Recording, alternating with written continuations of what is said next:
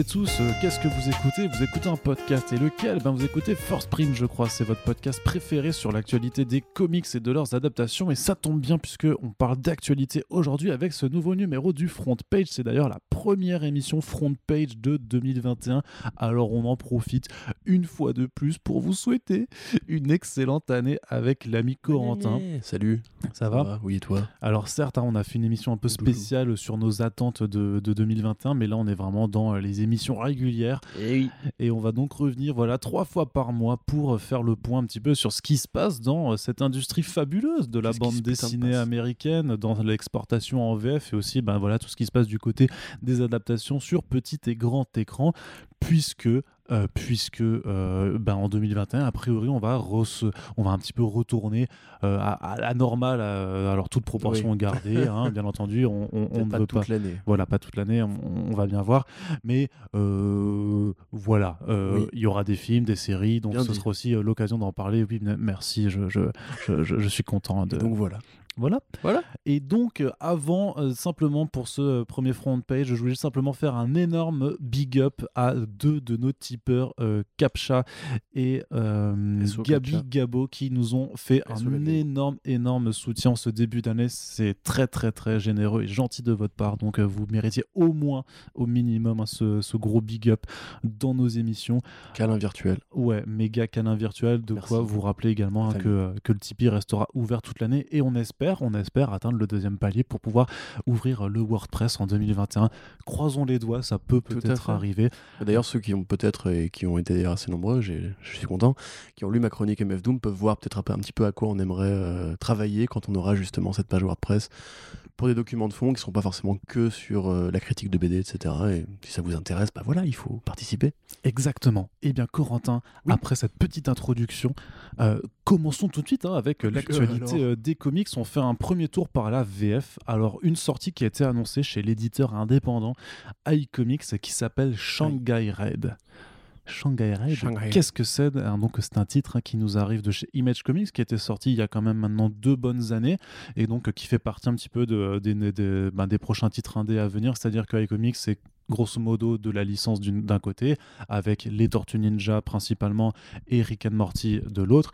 Et euh, de, de l'autre versant, bah, tu as une sélection voilà, de titres indés euh, plus pointus les uns que les autres et souvent euh, bien dénichés par notre cher Sullivan Rowe, hein, puisque on rappelle que Bitterroot et Invisible Kingdom, entre autres, ont été nommés sinon primés aux Eisner Awards. Skyward aussi, c'est une série qui a été nommée aux Eisner.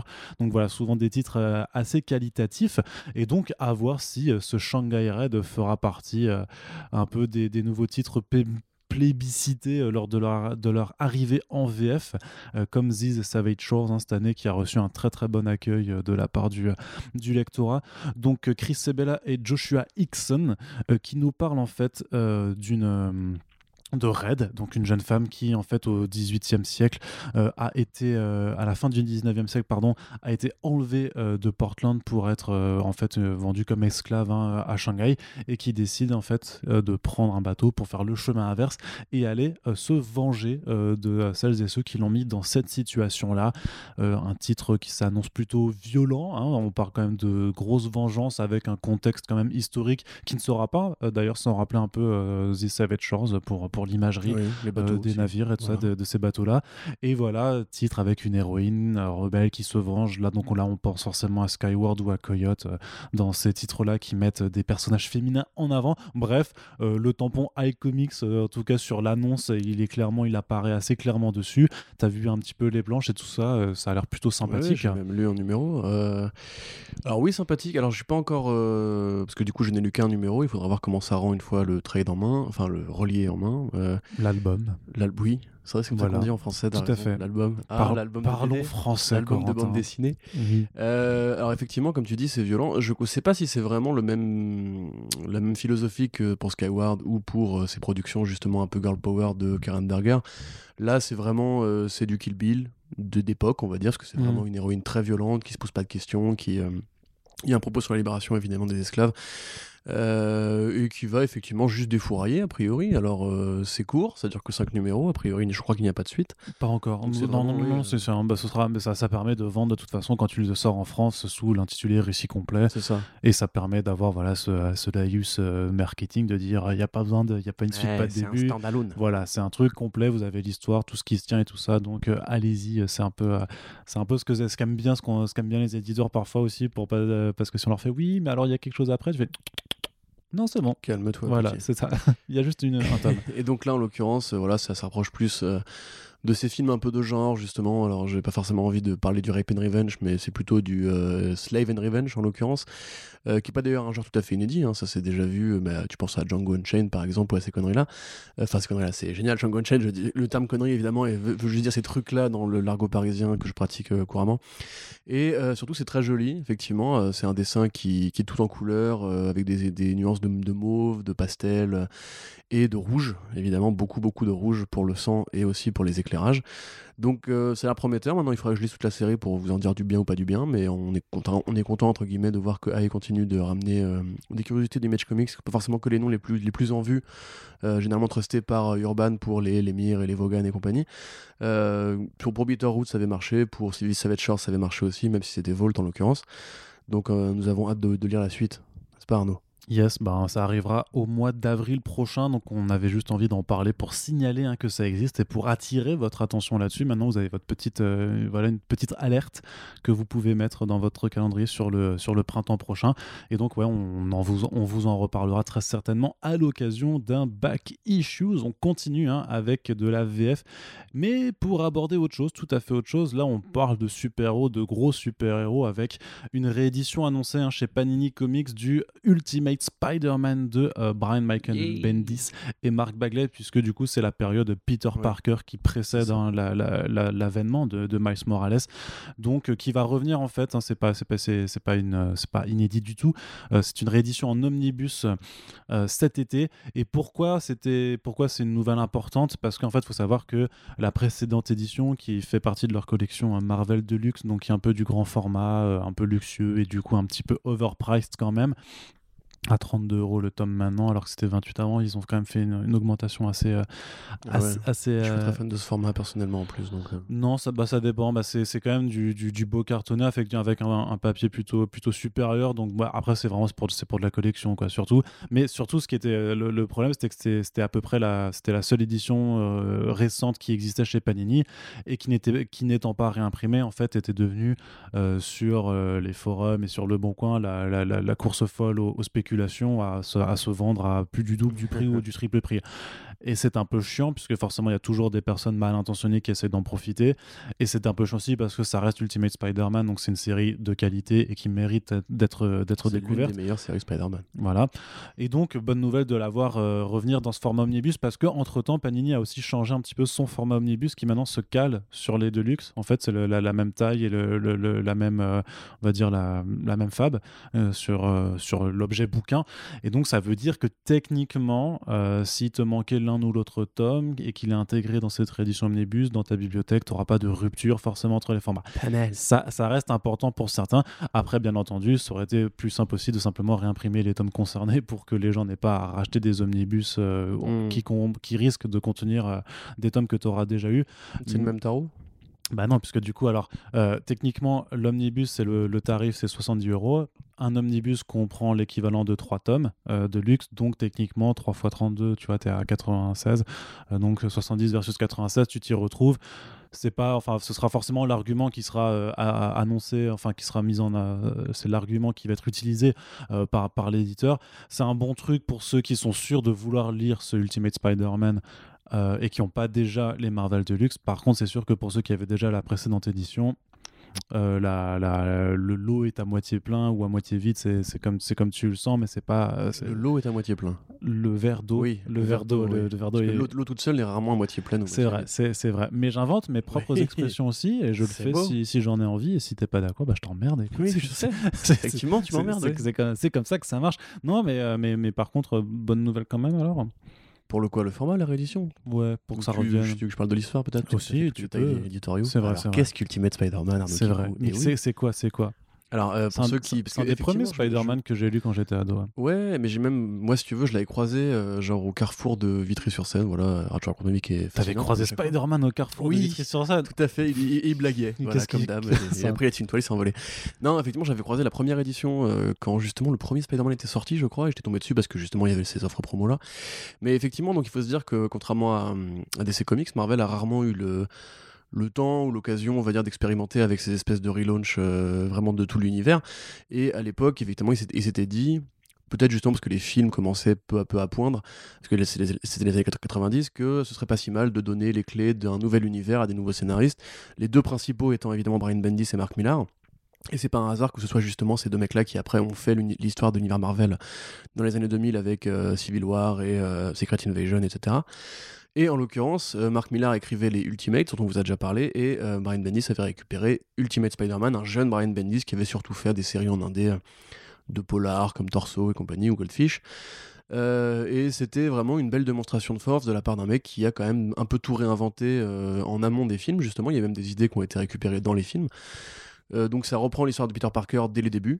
Sauf que là où en général l'heureux accident de l'araignée euh, permet la création de Spider-Man, etc., là il, va plus digérer ce qui a été fait dans le temps, notamment la relation entre euh, Peter et Norman Osborn, qui va vraiment être un petit peu l'ingénieur, l'architecte de ce nouveau Spider-Man. Euh, pareil avec, avec MJ ça va beaucoup plus vite. Parce qu'en général dans la continuité classique MJ apparaît assez tard par rapport à l'apparition de Spidey. Là pour le coup elle est vraiment euh, son amie d'enfance sa meilleure amie. Ils sortent ensemble très vite et compagnie. Euh, différents personnages qui ont été réinventés parfois assez mal comme Gwen Stacy par exemple. Et c'est vrai que moi je les relis en ce moment. Et typiquement, le style de Mark Bagley, c'est pas forcément ce qui vieillit le mieux. On est sur une fin des années 90, euh, c'est assez chargé. Toutes les meufs sont skinny et, et avec des, leggings qui montent, bien les, qui montent bien les fesses. Quoi. Voilà, tous les mecs sont carrés, même les scientifiques de 45 balais ont des gros, des gros pectoraux. Donc euh, voilà, ça a ses défauts et ça a ses forces, mais c'est vraiment euh, le départ d'une nouvelle saga Spider-Man qui est très complète, très généreuse et qui effectivement mène beaucoup plus tard à l'apparition de Miles Morales. Euh, parce que c'est, en- en- entre guillemets, la saga Ultimate, c'est la vie et la mort de Peter Parker. Euh, dans un truc qui est considéré effectivement comme l'un des meilleurs avec le Straczynski, avec les, vieux numéros de Stanley et, euh, et. Et généreusement, on va dire que c'est justement un truc qui est très facile d'accès et très facile à lire, euh, qui peut vous donner une, un- une vue d'ensemble assez euh, comment dirais-je, globale sur euh, le personnage de Spider-Man et son univers, et que pour tous ceux qui sont venus au, fil du temps, qui ont découvert Miles avec Spider-Verse ou avec le jeu vidéo de, Sony, euh, ou qui peut-être même euh, simplement bah, se disent ce serait peut-être l'occasion de, démarrer un peu Bendis par les débuts. C'est vraiment une super lecture, moi je la conseille carrément, il y a des dialogues qui n'ont pas vieilli, il y a des références qui sont toujours aussi bien foutues. Donc euh, voilà, après je sais pas si ça vaut 70 balles, mais quelque part si effectivement c'est plus avantageux que d'acheter les, euh, les versions de luxe, bah euh, go mec. Bah, le- le- la pagination est quand même du coup à 1000 pages et quelques, donc je trouve que Ouais, par rapport ça, au prix, c'est ce, que- ce je disais tout à l'heure par rapport au côté. Moi, j'aime pas trop ces trucs-là parce que je trouve que le bouquin, les bouquins trop épais comme ça, en général, c'est ça tombe des mains assez facilement déjà. Mhm. Ça t'écrase les cuisses, un peu chiant. Et puis tu sais, quand tu C'est pas non plus les omnibus de quand t'es au bout de de 300 pages et qu'il t'en reste 700, t'es un peu en mode genre bon, euh, je le finirai demain et tu le finis pas, tu vois. Donc, Oh, Tu veux qu'on parle de ton Sin City euh, qui Ouais, non, mais le, le, le Sin City est vraiment. c'est un 3000 pages. lui. Ouais, c'est ça, c'est ça. Non, celui- celui-là, il est vraiment abusé. Et même, je t'avoue que le- le- le- les omnibus que j'ai, comme le Infinite, le Infinite Crisis, tout ça, sont effectivement assez, assez costauds. Mais tu vois, j'ai aussi le run de Geoff Jones sur Green Lantern. En vrai, tu tu t'en sors, quoi. Bon, ça fait quand même Ouais, 1400 non, pages et tu, tu- finis par t'en sortir. C'est- vrai que c'est pas le plus pratique pour lire. Je les ai Ouais. jamais lus. euh, T'as l'impression de lire le bottin au bout d'un moment, quoi. Ouais. Mais euh, ouais, moi, bon, ça- moi j'aime bien. les- Je trouve que les. Enfin, c'est con, tu vois. C'est vrai que c'est jamais pratique, mais je trouve que l'omnibus, c'est un format qui a une gueule, tu vois, dans, dans une bibliothèque. Et c'est très superficiel. bibliothèque. Voilà, c'est- non, mais c'est hyper superficiel comme remarque, tu vois. Mais euh, non, mais là, en, Lui, il est bien gros, hein. il prend de la Ouais. place. non, mais là, en l'occurrence, c'est vrai que pas.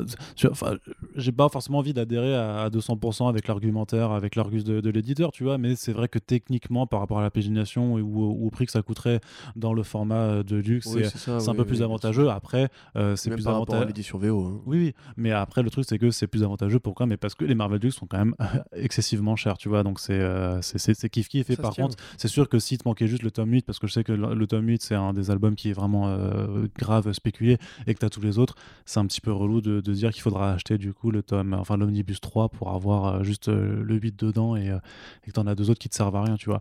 Donc c'est un peu. C'est vrai. voilà. Et oui. Donc à voir de toute façon si ça continuera comme ça pour, euh, pour combien de temps. A priori au moins tu as 4 volumes qui vont arriver pour avoir au moins tout le run Peter Parker, sachant que tu as l'omnibus déjà la mort de Peter Parker qui est à part, euh, qui était euh, sorti cette année. Et à voir si le succès est au rendez-vous, s'ils continueront pour faire l'intégralité de la série Miles Morales ensuite, sachant que Miles Morales, bah, comme dit, ces derniers temps, il y a eu pas mal d'autres éditions qui permettent de l'avoir à plus bas prix, notamment le Marvel Next Gen dont on a parlé dans un récent Back Issues pour le Spider-Man and Mary Jane, qui permet d'avoir après, un petit format du coup. C'est un petit format. Ouais, mais après, tu veux lire ou pas Je veux dire, est-ce Non, non, mais je suis d'accord. Mais ce que je veux dire, c'est que c'est pas quand même la même expérience de lecture oui, oui, que tu vois pour le mec qui justement a toute la saga euh, Omnibus sur ah oui, bah, il passe après au next gen, tu vois, il se dit bon, bah c'est. C'est sûr, mais après, ça dépend. Est-ce que tu veux la collection Est-ce que tu veux lire vraiment Et si tu veux lire les débuts de Miles Morales, bah en Marvel Next Gen, euh, c'est 11 numéros pour 10,95€. C'est quand même vachement plus abordable, même si c'est plus petit format et souple. Moi, je dirais par contre, non, lisez tout. Tu vois, quitte à lire Ultimate Spider-Man, autant tout lire. Euh. Ah oui, oui, bien sûr. Non, mais il faut, mais, faut choisir aussi en fonction de, son budget et euh, de ses préférences de lecture. Et euh, on, on, vous rappellera aussi que euh, si vous avez des bibliothèques chez vous, c'est peut-être pas idiot d'aller regarder si dans leur rayon comics, ils n'ont pas. De toute façon, on vous reparlera des indispensables Spider-Man quand certains films sortira et. Et pour moi, vraiment, ça fait partie des trucs qu'il est, bon d'avoir lu si on aime le tisseur et si on n'a pas envie de se taper depuis le numéro 1 de Ditko ou prendre un run au hasard, au hasard, dans la continuité. Parce que là, vraiment, c'est un début, un milieu, une fin. C'est ce que moi j'aime justement dans les bandes dessinées de super-héros quand ça arrive. Et honnêtement, bah ouais, franchement, euh, si vous avez la thune ou que vous voulez la, faire offrir, euh, essayez le premier omnibus et puis vous verrez ça vous plaît. Ah ouais, ça, alors ça, ça démarrera au mois de juin prochain. Alors, si jamais vous avez votre anniversaire au mois de juin 2021, euh, vous savez déjà quoi demander. D'ailleurs, j'ai mon anniversaire hein, moi-même au, mois de juin 2021. Non, c'était en janvier, c'était non, c'est l'anniversaire, Arnaud. Non, c'est effectivement, tu ne m'as rien offert. C'est pas comme si ça faisait quelques années que c'était euh, pareil. Mais bon, un truc ce n'est pas grave. Bah oui. Ah bon? Oui, on en reparlera hors micro. Bah, on en reparlera hors micro.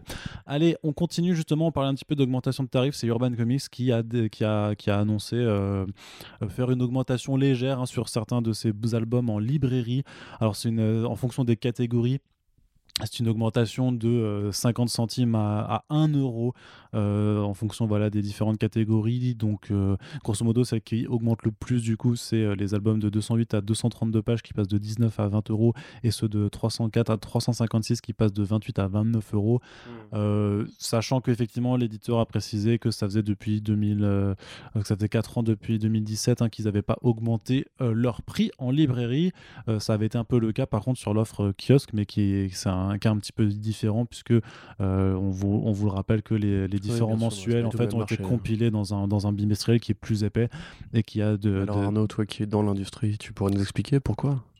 Bah, il y a différents. Non, alors le pourquoi du, du, du comment, euh, en tant que tel, je peux pas l'expliquer parce que bah, je bosse pas, je bosse pas chez eux et que euh, bah, techniquement, euh, c'est l'éditeur qui décide de ses prix et que voilà, bah, après, c'est au lecteur de de, de, faire en fonction, euh, puisque oui, pareil, bah, ça, ça, me paraît pas non plus euh, malhonnête. Tu vois, non, mais après, après là, ce qu'il ce qu'il faut, ce qui, euh, ce qu'il faut bien. Après, ce qui est, ce qui est un petit peu vache sur, sur le coup, c'est que c'est rétroactif, c'est-à-dire que tous les albums qui sont sortis, parce que c'est une augmentation, voilà, qui a été acceptée, enfin décidée euh, appliquée, merci, je cherchais mon mot, au 1er janvier 2021, mais elle est rétroactive sur tous les albums qui sont sortis avant. C'est-à-dire que si vous attendiez, euh, par exemple, euh, je ne sais pas quel, je sais pas, le premier tome de Death Metal, soyons dingues, vous vouliez, vous vouliez le ah lire. Non, bah attends, c'est pas réaliste du tout comme hypothèse. C'est vrai.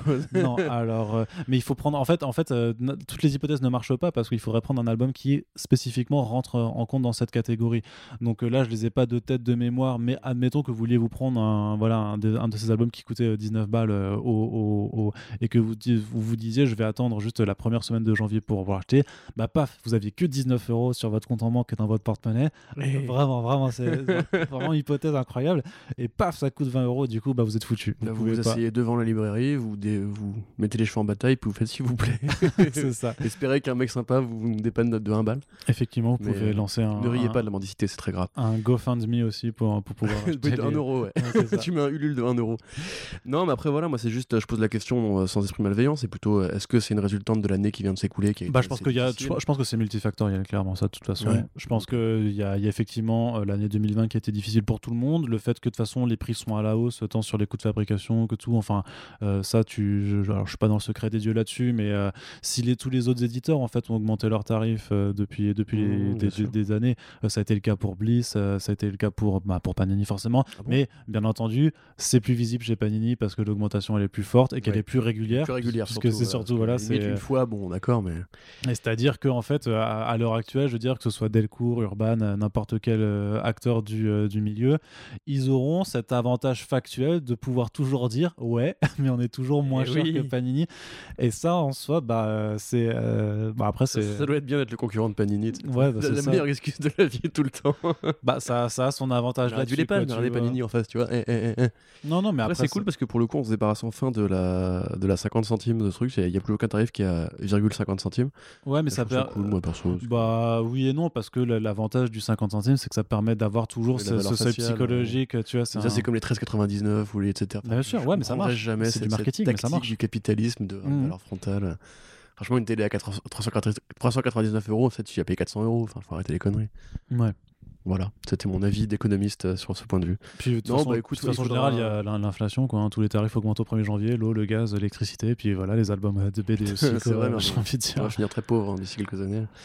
Non, bah après, moi, ça me dérange pas plus que ça. En fait, ce qui me dérange le moins, c'est surtout que du coup, les gros, les gros bébés à 30, ba- à 30 balles et 35 balles, euh, qui sont parmi mes bouquins préférés chez, euh, chez Urban, restent à cette, euh, cette valeur euh, faciale-là, parce que là, pour le coup, ils auraient pu peut-être augmenter, mais bah, pff, comme on dit, hein, c'est toujours un peu pareil. C'est euh, là, effectivement, il y a une année qui a été compliquée, il y a un marché qui grossit pas autant qu'on aimerait. Je trouve pas ça euh, particulièrement scandaleux, donc euh, effectivement, encore une fois, parce qu'on a le comparatif Panini en face. Et peut-être que justement la licence DC coûte moins cher que la licence Marvel. Peut-être. J'en sais rien. En France, en tout cas, je pense. c'est- en fait, c'est pas- tant. c'est- vrai qu'on qu'on parle souvent du coût de la licence, mais c'est pas c'est pas tant, tant le coût de la licence en fait que ce que demande euh, la maison mère en, en termes de gains. Et ça, on sait. Enfin, on le suppose euh, très largement que euh, si par exemple Delcourt a arrêté de bosser sur la licence Star Wars, c'est parce que euh, il l'avait énoncé, il l'avait dit, c'est parce que en fait, il travaillait sur des produits où Disney leur demandait un tel rendement dessus, euh, financier, que c'était plus possible, c'était plus, c'était plus avantageux. Et je pense que Enfin, je sais qu'il y, a- il y a notamment un artiste dont je tairai le nom parce que voilà, c'est du, c'est du entre guillemets du secret, mais qui m'avait qui m'avait dit euh, euh, concernant la situation de Marvel aux États-Unis que, Disney devait leur demander euh, de rentrer une certaine quantité d'argent et que c'était pour ça en fait qu'ils font euh, toutes ces, qui continuent de faire ces relances continues. C'est surtout ce nombre de variantes astronomiques pour certains numéros parce qu'il y a des impératifs économiques que leur demandent vraiment les, les mecs tout au-dessus. Tu veux dire que les grands groupes qui se rachètent entre eux, ce n'est pas une bonne chose? Bah peut-être. Waouh, espèce de marxiste. C'était incroyable. quand même. Quelle, quelle analyse. Euh, ouais, c'est incroyable. Non, mais que du coup, par rapport même par rapport à Panini, tu peux très largement supposer que, euh, que Disney ou, euh, ou Marvel US, du coup, demande aussi une un certain nombre de rentrées d'argent. Ouais, c'est probablement ça, ouais. Et euh, bah, du coup, vu que le lectorat est ce qu'il est, qu'il est pas assez non, enfin qu'il est trop petit pour pouvoir générer par lui-même ce chiffre tout seul, bah, il faut augmenter les prix pour. Après, il y a quand même une réalité vis-à-vis du coût, du coût des licences. hein. Tu penses à, à la licence Power Rangers entre Hasbro et euh, IDW, non, Boom Studio, qui a du coup effrayé Glénat, entre guillemets, par rapport à la rentabilité de chaque album sur le. Bah, de la ouais, licence. bah, après, ça l'a effrayé, euh, oui et non, parce que ça, ça, ça ne l'aurait pas effrayé à ce point s'il y avait eu euh, beaucoup de ventes, 15 000 ouais. personnes Ouais, derrière pour, pour soutenir le en truc. C'est- hein. C'est un ensemble, bah oui, mais ça, ça reste toujours le- la problématique principale, c'est de, d'élargir ce lectorat parce que, euh, je suis désolé, ça peut intéresser plein d'autres gens que juste euh, des gens ça. comme nous. Donc, en offrez fait. des BD. Voilà, donc c'est- oui, c'est ça. Offrez des BD, offrez des comics euh, à vos collègues, euh, euh, faites, vos parents. faites découvrir et puis on va essayer de trouver des moyens pour euh, élargir hein, ce lectorat vu que c'est un peu notre objectif avec First Print. Tu vois, nous aussi, euh, pour l'instant, on est à 1300 abonnés. Sur, euh, sur, sur Twitter par exemple, comme terme d'échantillon, on va dire juste de, de, de, de base d'écoute, bah, je suis quasiment persuadé qu'il y a plus quand même que 1300 personnes qui, seraient, qui peuvent être intéressées par euh, ce dont on parle. Ouais, bah, moi, je connais des gens qui ne lisent pas de comics et qui nous écoutent. Donc, euh, Bah voilà. Donc, euh, donc euh, li- l'idée, c'est que voilà, il faut continuer aussi de notre côté aussi. On essaie de faire croître un peu ce podcast pour intéresser plus de gens aux, aux comics, que à terme, ça fasse vendre plus de comics, que à terme, du coup, il y ait tellement de lecteurs qu'en fait, les éditeurs peuvent faire le choix inverse de diminuer leur prix, et comme ça, tout le monde est content. Et ensuite, euh, on fait une grande... écoutez First Print pour sauver les comics, s'il vous plaît. Et donc après, on fera une grande farandole entre lecteurs et lectrices, et le monde Ouais. ira mieux. Et on brûlera euh, Darmanin sur un bûcher au milieu. Et ce sera vraiment trop trop Oh, cool. pas que, pas que. Et pas que. Ça va être un grand bûcher là. Ça va être un petit peu là. C'est- Bah dis donc, Corentin, quand même. Ah ouais, il y en a euh, ou deux, La euh, liberté voire une ou d'expression, deux tout même. ça.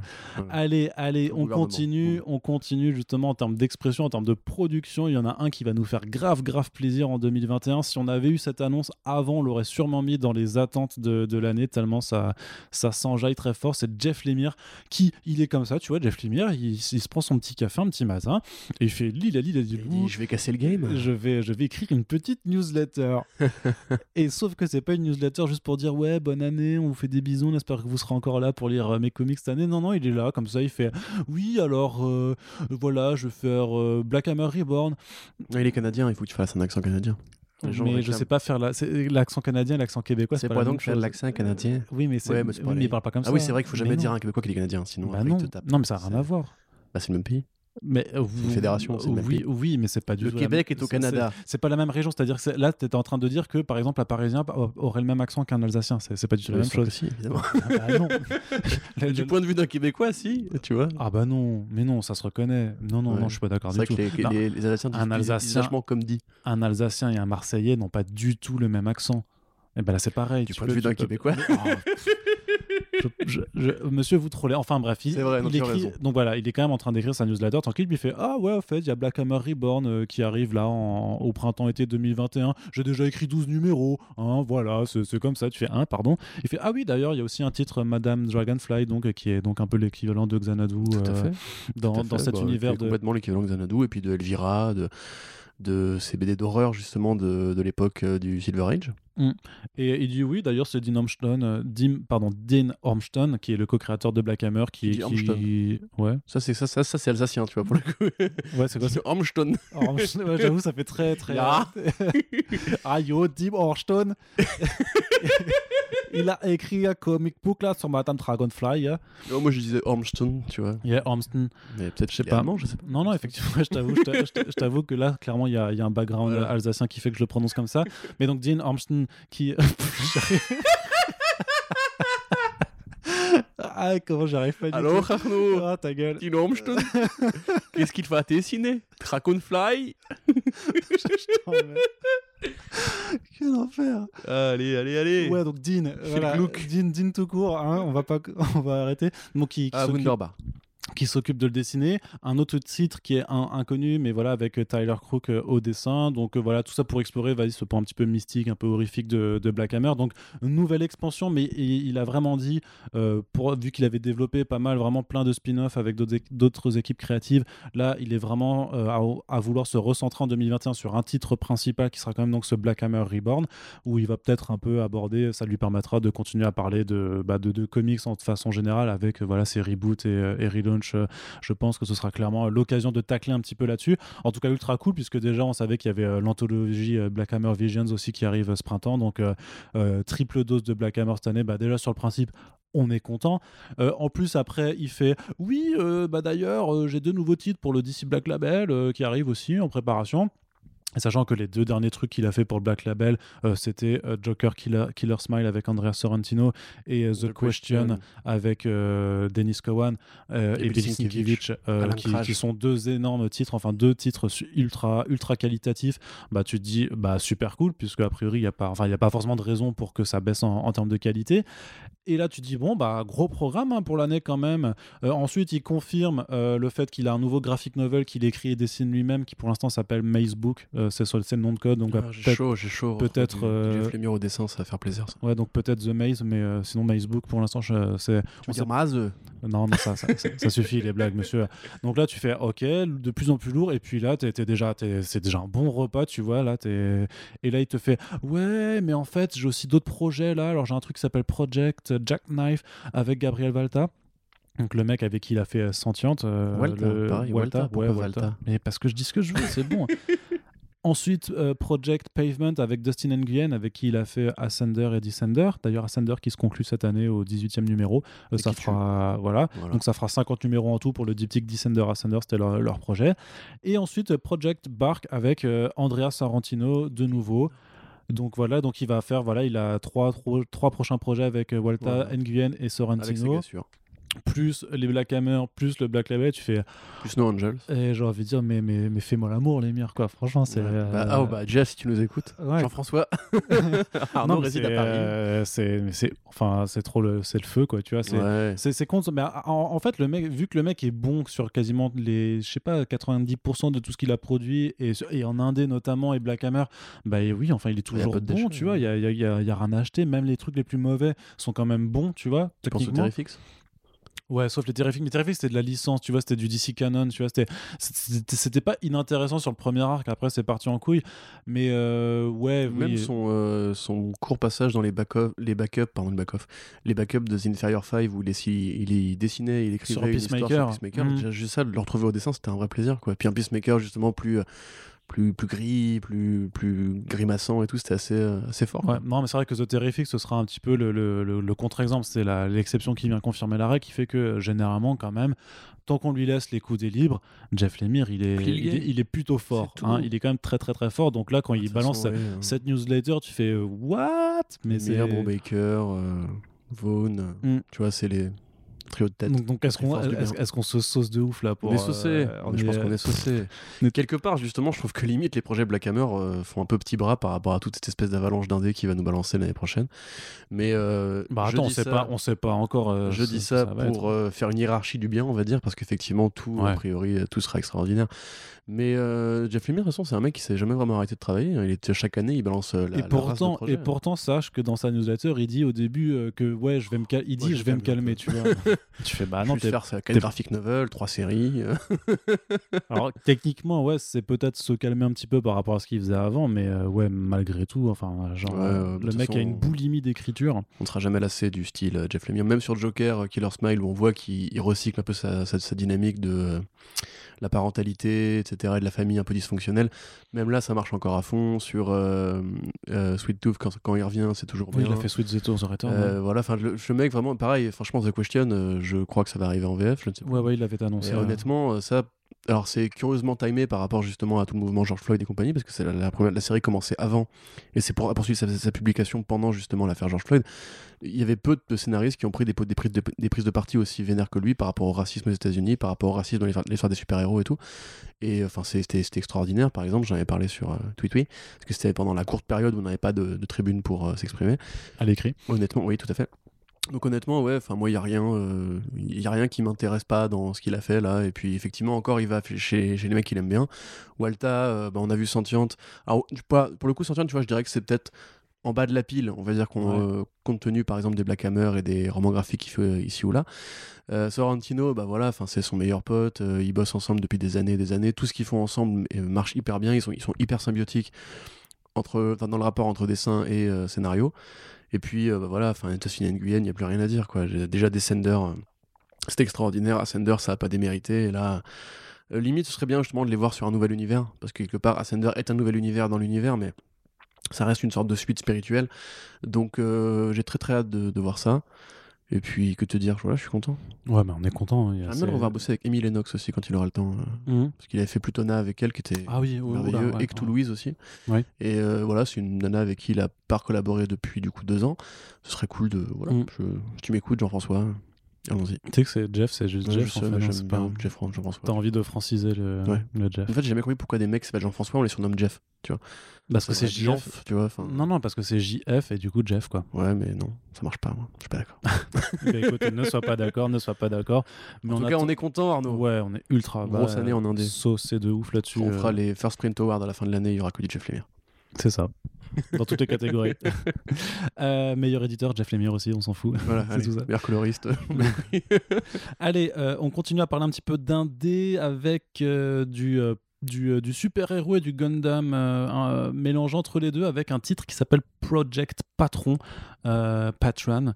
C'est de Steve Orlando, ça arrive chez Aftershock Comics. Et euh, de quoi ça parle? Ben, Ça parle un petit peu euh, du patron qui était euh, le super héros euh, le super héros vénéré sur terre qui s'occupait de la défendre et qui a affronté son méga ennemi qui s'appelle The Ho, The qui est donc une créature, une créature pardon gigantesque hein, donc baston incroyable Euh, c'est retransmis en direct et tout ça, et paf, les, les deux a priori euh, meurent dans, dans, un, dans un maelstrom d'explosion et tout ça. Et euh, en fait, non, en fait, le patron, euh, il est toujours là. Et depuis, depuis 30 ans, eh ben, il continue de protéger la Terre. Sauf que le twist de cette histoire, c'est qu'en fait, c'est qu'en fait, lors de cet affrontement, le patron, donc ce super-héros gigantesque, est mort, et que depuis, en fait, c'est une équipe, euh, c'est une équipe en fait qui euh, qui, euh, qui commande à distance euh, ou qui ou qui pilote, qui pilote, pardon, en fait, une reproduction euh, grandeur nature euh, du patron. Donc en fait, le, le super-héros que tout le monde pense encore être euh, en activité est en fait un robot euh, euh, qui a été euh, fabriqué en secret euh, par le gouvernement américain et qui voilà est désormais chargé de protéger très content de, de protéger la Arnaud se frotte la cuisse au moment où il dit le gouvernement américain. Oui, donc voilà, donc c'était c'est euh, c'est mais, mais ça suffit. Pardon, excuse-moi. Donc euh, Patrick Piazzalunga qui sera euh, au dessin là-dessus avec Carlos Lopez aux couleurs. Ça sort Oui, ça a l'air joli, Aftershock. Ça a l'air plutôt joli au vu des, des premières planches qui nous ont été présentées. Ma foi, le concept est plutôt plutôt cool, quoi, non?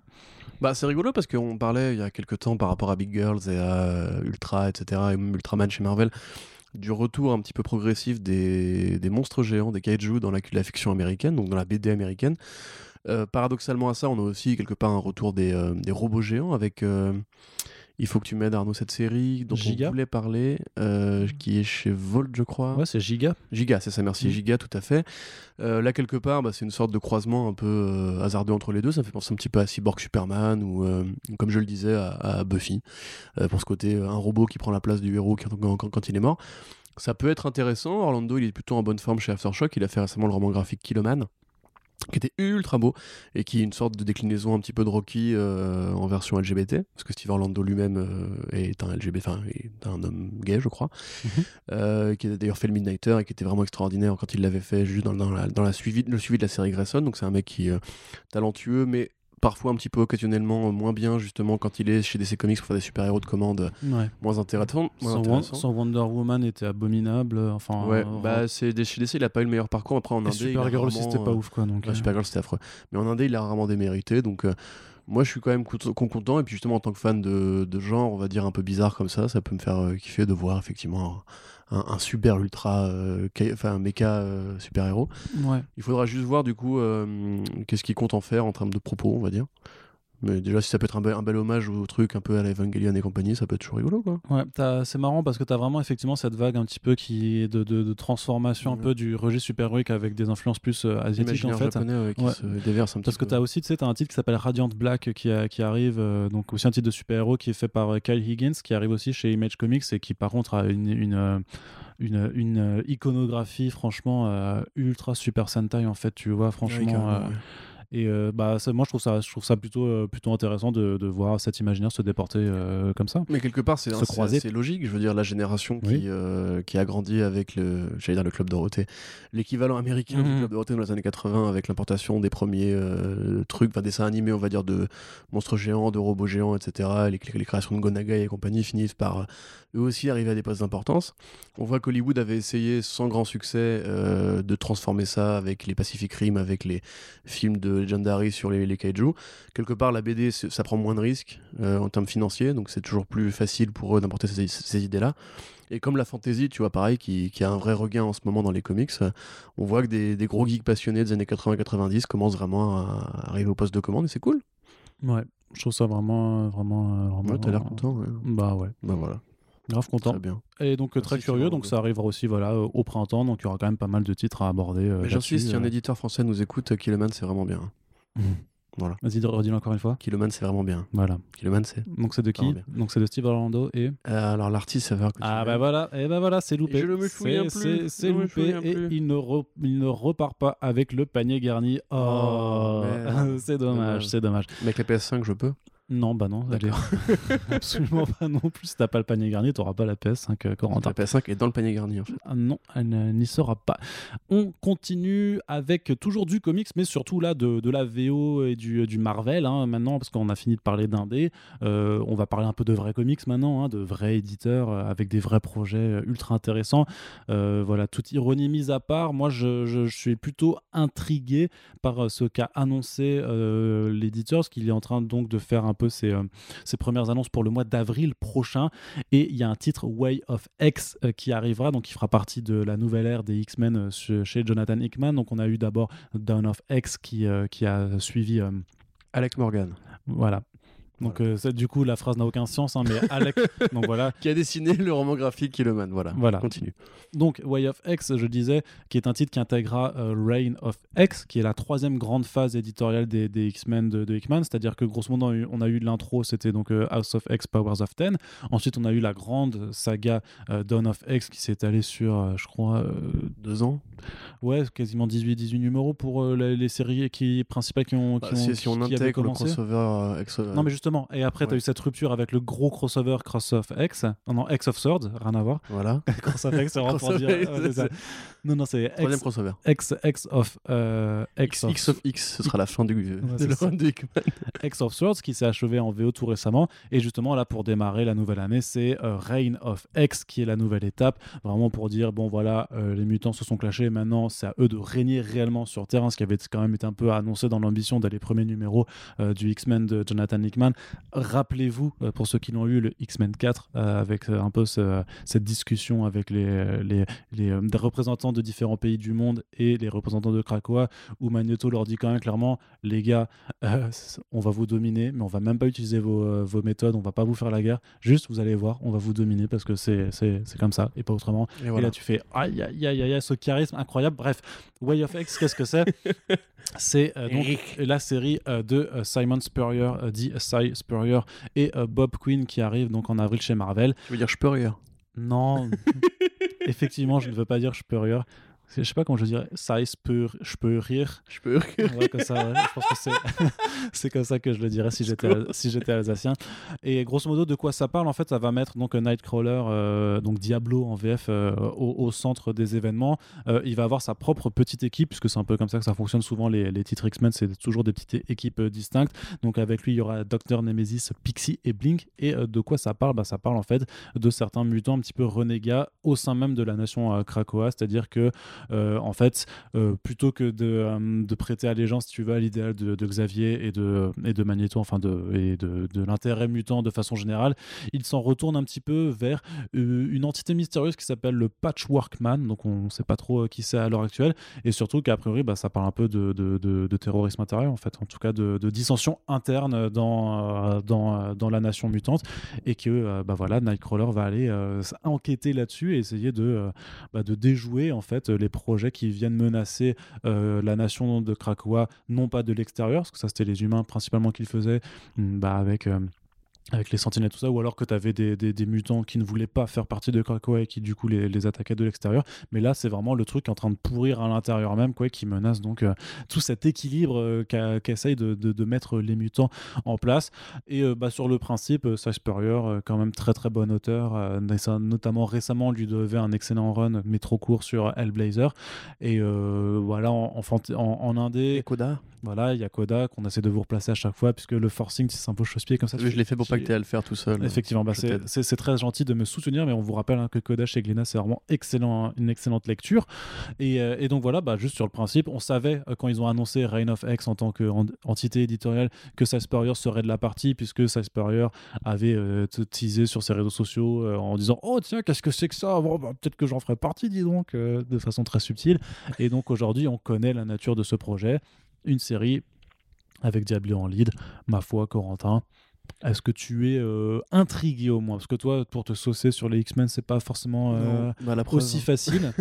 parce que effectivement, je vois dans ta, il y a un peu du vide, tu vois, dans, ton regard quand je te pose la question. Non, c'est pas et, ça. Et si on dit que tu sais que que les yeux sont le miroir de l'âme, là, j'ai l'impression que tu n'as pas d'âme du coup. Ouais, le reflet de l'âme. le reflet, ouais. C'est pas grave. Le miroir. Non, c'est les fenêtres de l'âme. Ouais, pareil. Mais je vois rien en tout cas.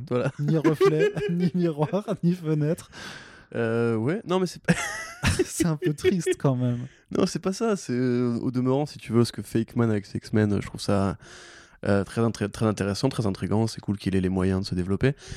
Maintenant, c'est plus. Ça, en fait, ça m'évoque les premières séries de Dawn of X, tu vois, où pareil, t'avais Wolverine qui devait un petit peu rendre la justice pour les bas-fonds de Krakoa, où il y avait ce côté un petit peu les, les mutants qui étaient venus, mais qui, traînaient un peu la patte, qui étaient encore un peu dans, le grognement. T'avais aussi c'était Elion, je crois, où tu t'avais justement une petite faction de X-Men un peu dis, de mutants un peu dissidents et qui voulaient encore un peu foutre la merde. J'ai l'impression qu'on avance finalement assez peu sur le statu quo de, de Krakoa en 18 numéros et que j'attends en fait justement un petit peu plus euh, les prochains gros le prochain vraiment la prochaine étape on va dire euh, plus que les séries d'à côté. Parce qu'il y a quand même beaucoup de séries d'à côté où il se passe des trucs qui sont très intéressants. Mais euh, après Crossover Sword je m'attendais si tu veux une plus grosse révolte une plus grosse révolution on va dire des idées. Que là la série finalement a l'air assez je dirais pas automatique ni inconséquente mais peut-être juste un peu trop petite. Ouais c'est ça, ouais. Enfin, ça n'a pas l'air d'être euh, le truc. Tu voulais un énorme truc, toi. Tu voulais. Ouais, mais je voulais un truc qui se fasse vraiment très inédit, tu vois. Je sais pas. Euh... Bon, après, j'ai pas d'idée, mais je suis pas scénariste, tu vois. Mais ouais, t'as pas d'idée. Donc, euh, excuse-moi, euh, avant de critiquer, ben déjà, va écrire des comics, après tu critiqueras. ok. moi, j'écris des critiques, c'est le principe. non, mais voilà. après, ça, ça va sûrement être très bien. Hein. Après, c'est vrai que j'ai pas forcément beaucoup d'acquaintance avec le personnage de Nightcrawler. Non, non, non. par rapport à un, Wolverine ou même à un Cable. Nightcrawler, je, je vois qu'il est très apprécié, mais j'ai jamais trop compris euh, d'où vient. Donc, si vous voulez me dire dans les commentaires. C'est parce qu'il est allemand. Ouais, ça doit être ça. Ouais. Comment c'est quoi son nom déjà Son nom civil? C'est pas Wolfgang, non? Ah, c'est peut-être Wolfgang. Non, c'est Wolfgang? Non, c'est pas Wolfgang. Tu dis n'importe quoi. Kurt, non. Kurt, c'est ça, Kurt, Wagner. Ah, mais c'est pour ça j'avais le, Wagner, Wolfgang, machin, tu vois. Peut-être pas Kurt Wagner d'ailleurs, je dis n'importe quoi. Non, mais oui, continue. Voilà, T'as bah, jamais compris. Euh. pendant que Arnaud cherche Diablo et du coup tombe sur le jeu vidéo de Blizzard euh, sur Google. c'est ça que. que voilà. Non, par contre, il avait une bête de scène dans X-Men 2, ça c'était cool. Mais mm. après, je te dis, moi perso. Hein. Mais je suis pas aussi un très gros fan des X-Men, donc euh, probablement qu'il y a des gens qui seront plus hypés que, que, moi à part ça. En tout cas, de voir Spurrier continuer à bosser dans le super-héros malgré cette petite déconvenue chez DC, bah, c'est toujours une bonne nouvelle. Ouais. Voilà. Et donc on va terminer avec euh, des bonnes nouvelles aussi un petit peu puisque Scott Snyder a, annoncé euh, un Creator Round. Euh, enfin il l'a pas annoncé parce que ça fait longtemps qu'on sait qu'il voulait le faire, mais grosso modo Scott Snyder vraiment va se concentrer sur ce début d'année après avoir mis le clou final à son death metal qui était donc, on vous le rappelle, abominable. mais terminé. Mais maintenant c'est terminé. Ça c'est ça c'est chouette quand même. ça fait du bien. J'ai une petite larme aux yeux tellement ça fait du bien, tu vois, que ce soit terminé enfin cette merde. Euh, qu'est-ce que je veux dire? Non, non, il a. Hum, il avait confirmé qu'il allait se tenir à l'écart pour le moment des, gros trucs de chez DC Comics, euh, après avoir fait voilà, tout ce maelstrom qui a été euh, Death Metal, mais parce que il veut se concentrer d'abord d'une part sur ses Creator Round avec Best Jacket Press, donc notamment Noctera qui arrive en mars avec Tony S. Daniel, mais surtout Chain avec c'est Ariella Cristantina voilà, euh, qui a l'air vraiment, vraiment très très intrigant. Donc euh, j'ai vraiment hâte d'avoir plus de nouvelles euh, là-dessus. Puis il y a d'autres projets qui vont être annoncés, mais notamment il va faire du Creator Round avec Greg Capullo. ça faisait longtemps qu'ils en parlaient de façon plus ou moins officielle. Et donc là, ils vont avoir le temps de s'y mettre. Donc vraiment plutôt content parce que Capullo, son dernier créateur round, du coup, c'était Reborn avec Mark Millar, c'était pas fameux. Euh, peut-être qu'avec Scott Snyder, si c'est Scott Snyder des bons jours à la Witches et American Vampire, ça pourra donner quelque chose d'intéressant, donc plutôt intrigué. Mais par contre, hein, il n'oublie pas quand même DC Comics, puisqu'il a quand même deux, euh, deux, deux, deux, projets euh, en. en, maléfique de Deux autres gros projets. ouais, non, mais a priori, voilà, j'imagine que maintenant, s'il veut faire du DC, Scott Snyder, maintenant qu'il a, il a quand même tout fait, tout ce qui était possible, il a fait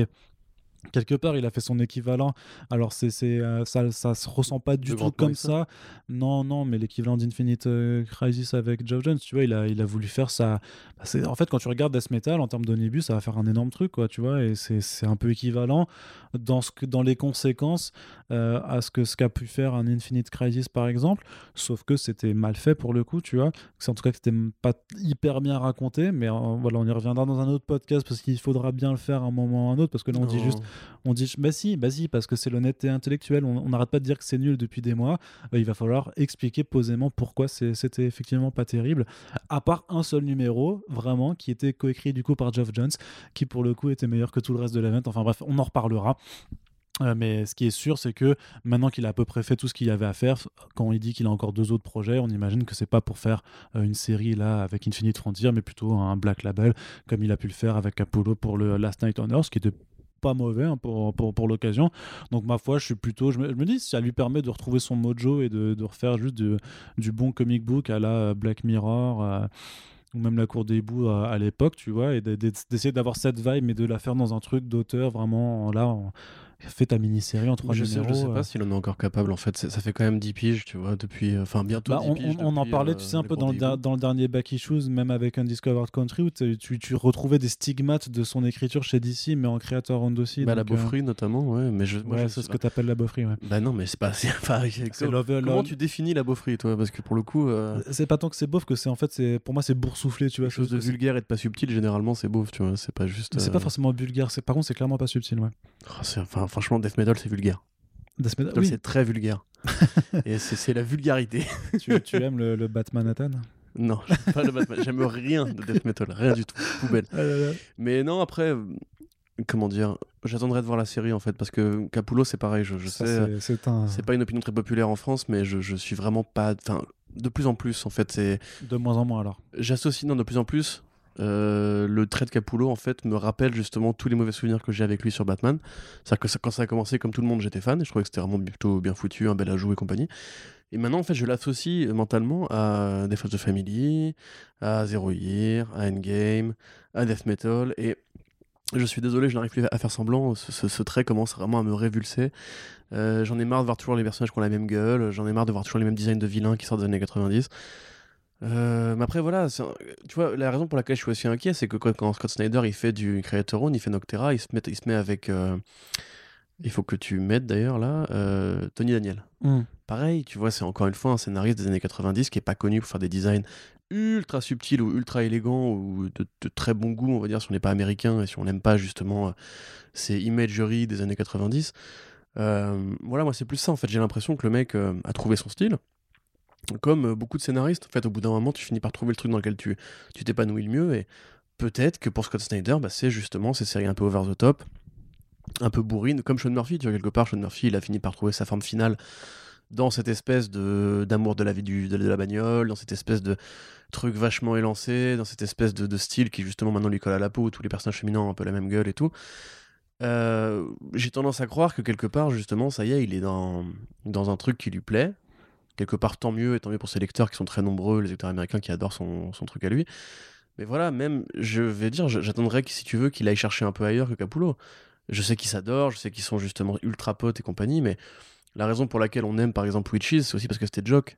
Et que Jock, il a un style qui justement est peut-être plus fin, peut-être plus subtil, peut-être plus léger, qui est plus dans l'évocation, qui, qui va chercher justement à faire ces espèces de d'effets de particules sur les, sur les cases qui vont donner un peu une autre ambiance et compagnie. L'ambiance Snyder Capullo, je la connais quelque part. Et elle me dit pas, elle me dit plus grand chose qui vaille, on va dire, euh, au début de cette année- de cette année 2021. Par contre, euh, voilà, c'est c'est cool pour lui, j'ai envie de dire, et c'est cool pour les artistes qui justement pourront se consacrer euh, pleinement à euh, un, un projet sans forcément avoir les, le tarif de la deadline ou de devoir euh, croutonner chez DC pour gagner de l'argent. Peut-être que ce serait même un nouveau Capullo, hein, on sait pas. Capullo, à une époque, il Mhm. avait, il avait effectivement un style plus varié. Euh, donc à voir, j'ai pas envie d'être trop pessimiste dessus, on va dire, mais c'est vrai que sortie de death metal, tu vois, justement, et puis même de American The Undiscovered Country, je commence un peu à accepter l'idée que je ne suis plus fan de Scott Snyder et qu'il va bien Mhm. falloir arriver à un moment donné où j'arrête de me mentir à moi-même en espérant qu'il redevienne le gars qui a fait la cour des hiboux, tu vois. Bon, de toute façon, à voir. hein. Là, pour l'instant, c'était vraiment juste de l'effet d'annonce également, hein, comme, comme pas, pas, pas mal d'autres choses. Mais c'est sûr que par rapport euh, à leurs carrières respectives des dernières années, forcément, euh, entre un effet d'annonce d'un Jeff Lemire et un effet d'annonce d'un Scott Ah Snyder, bah voilà, bah, ça, question de logique. Hein. ça, ouais, ouais, voilà, c'est sûr, ça, ça c'est pas les mêmes, le, le même ressenti que tu, que tu peux Mais ça, par contre, je avoir. que, je pense que c'est pas tout, pas tout à fait anodin, tu vois. Enfin, mine de rien, Jeff Lemire, justement, voilà, fait, bon, il est canadien, ok, c'est la blague et compagnie, mais c'est vrai qu'il a un univers qui est justement pas aussi américain que beaucoup de ses collègues, tu vois. C'est Sweet Tooth, c'est un univers qui est une post-apocalypse euh, glaciale, froide. euh, ses lectures sur Batman et le Joker, c'est rarement dans la posture, c'est toujours dans une recherche de quelque chose de différent, d'un peu d'inédit, un peu de nouveau. Je pense qu'il a une lecture qui est justement beaucoup moins américano-centrée, parce que Jeff Lemire, ce qu'il fait quand même, c'est de l'imagerie. euh, Enfin, c'est super ricain, quoi, tu vois. c'est peut-être parce que lui, il est canadien. C'est ce que je viens de dire, oui. Ouais. J'ai commencé ma phrase par ça, en fait. Pardon, ouais. écouté.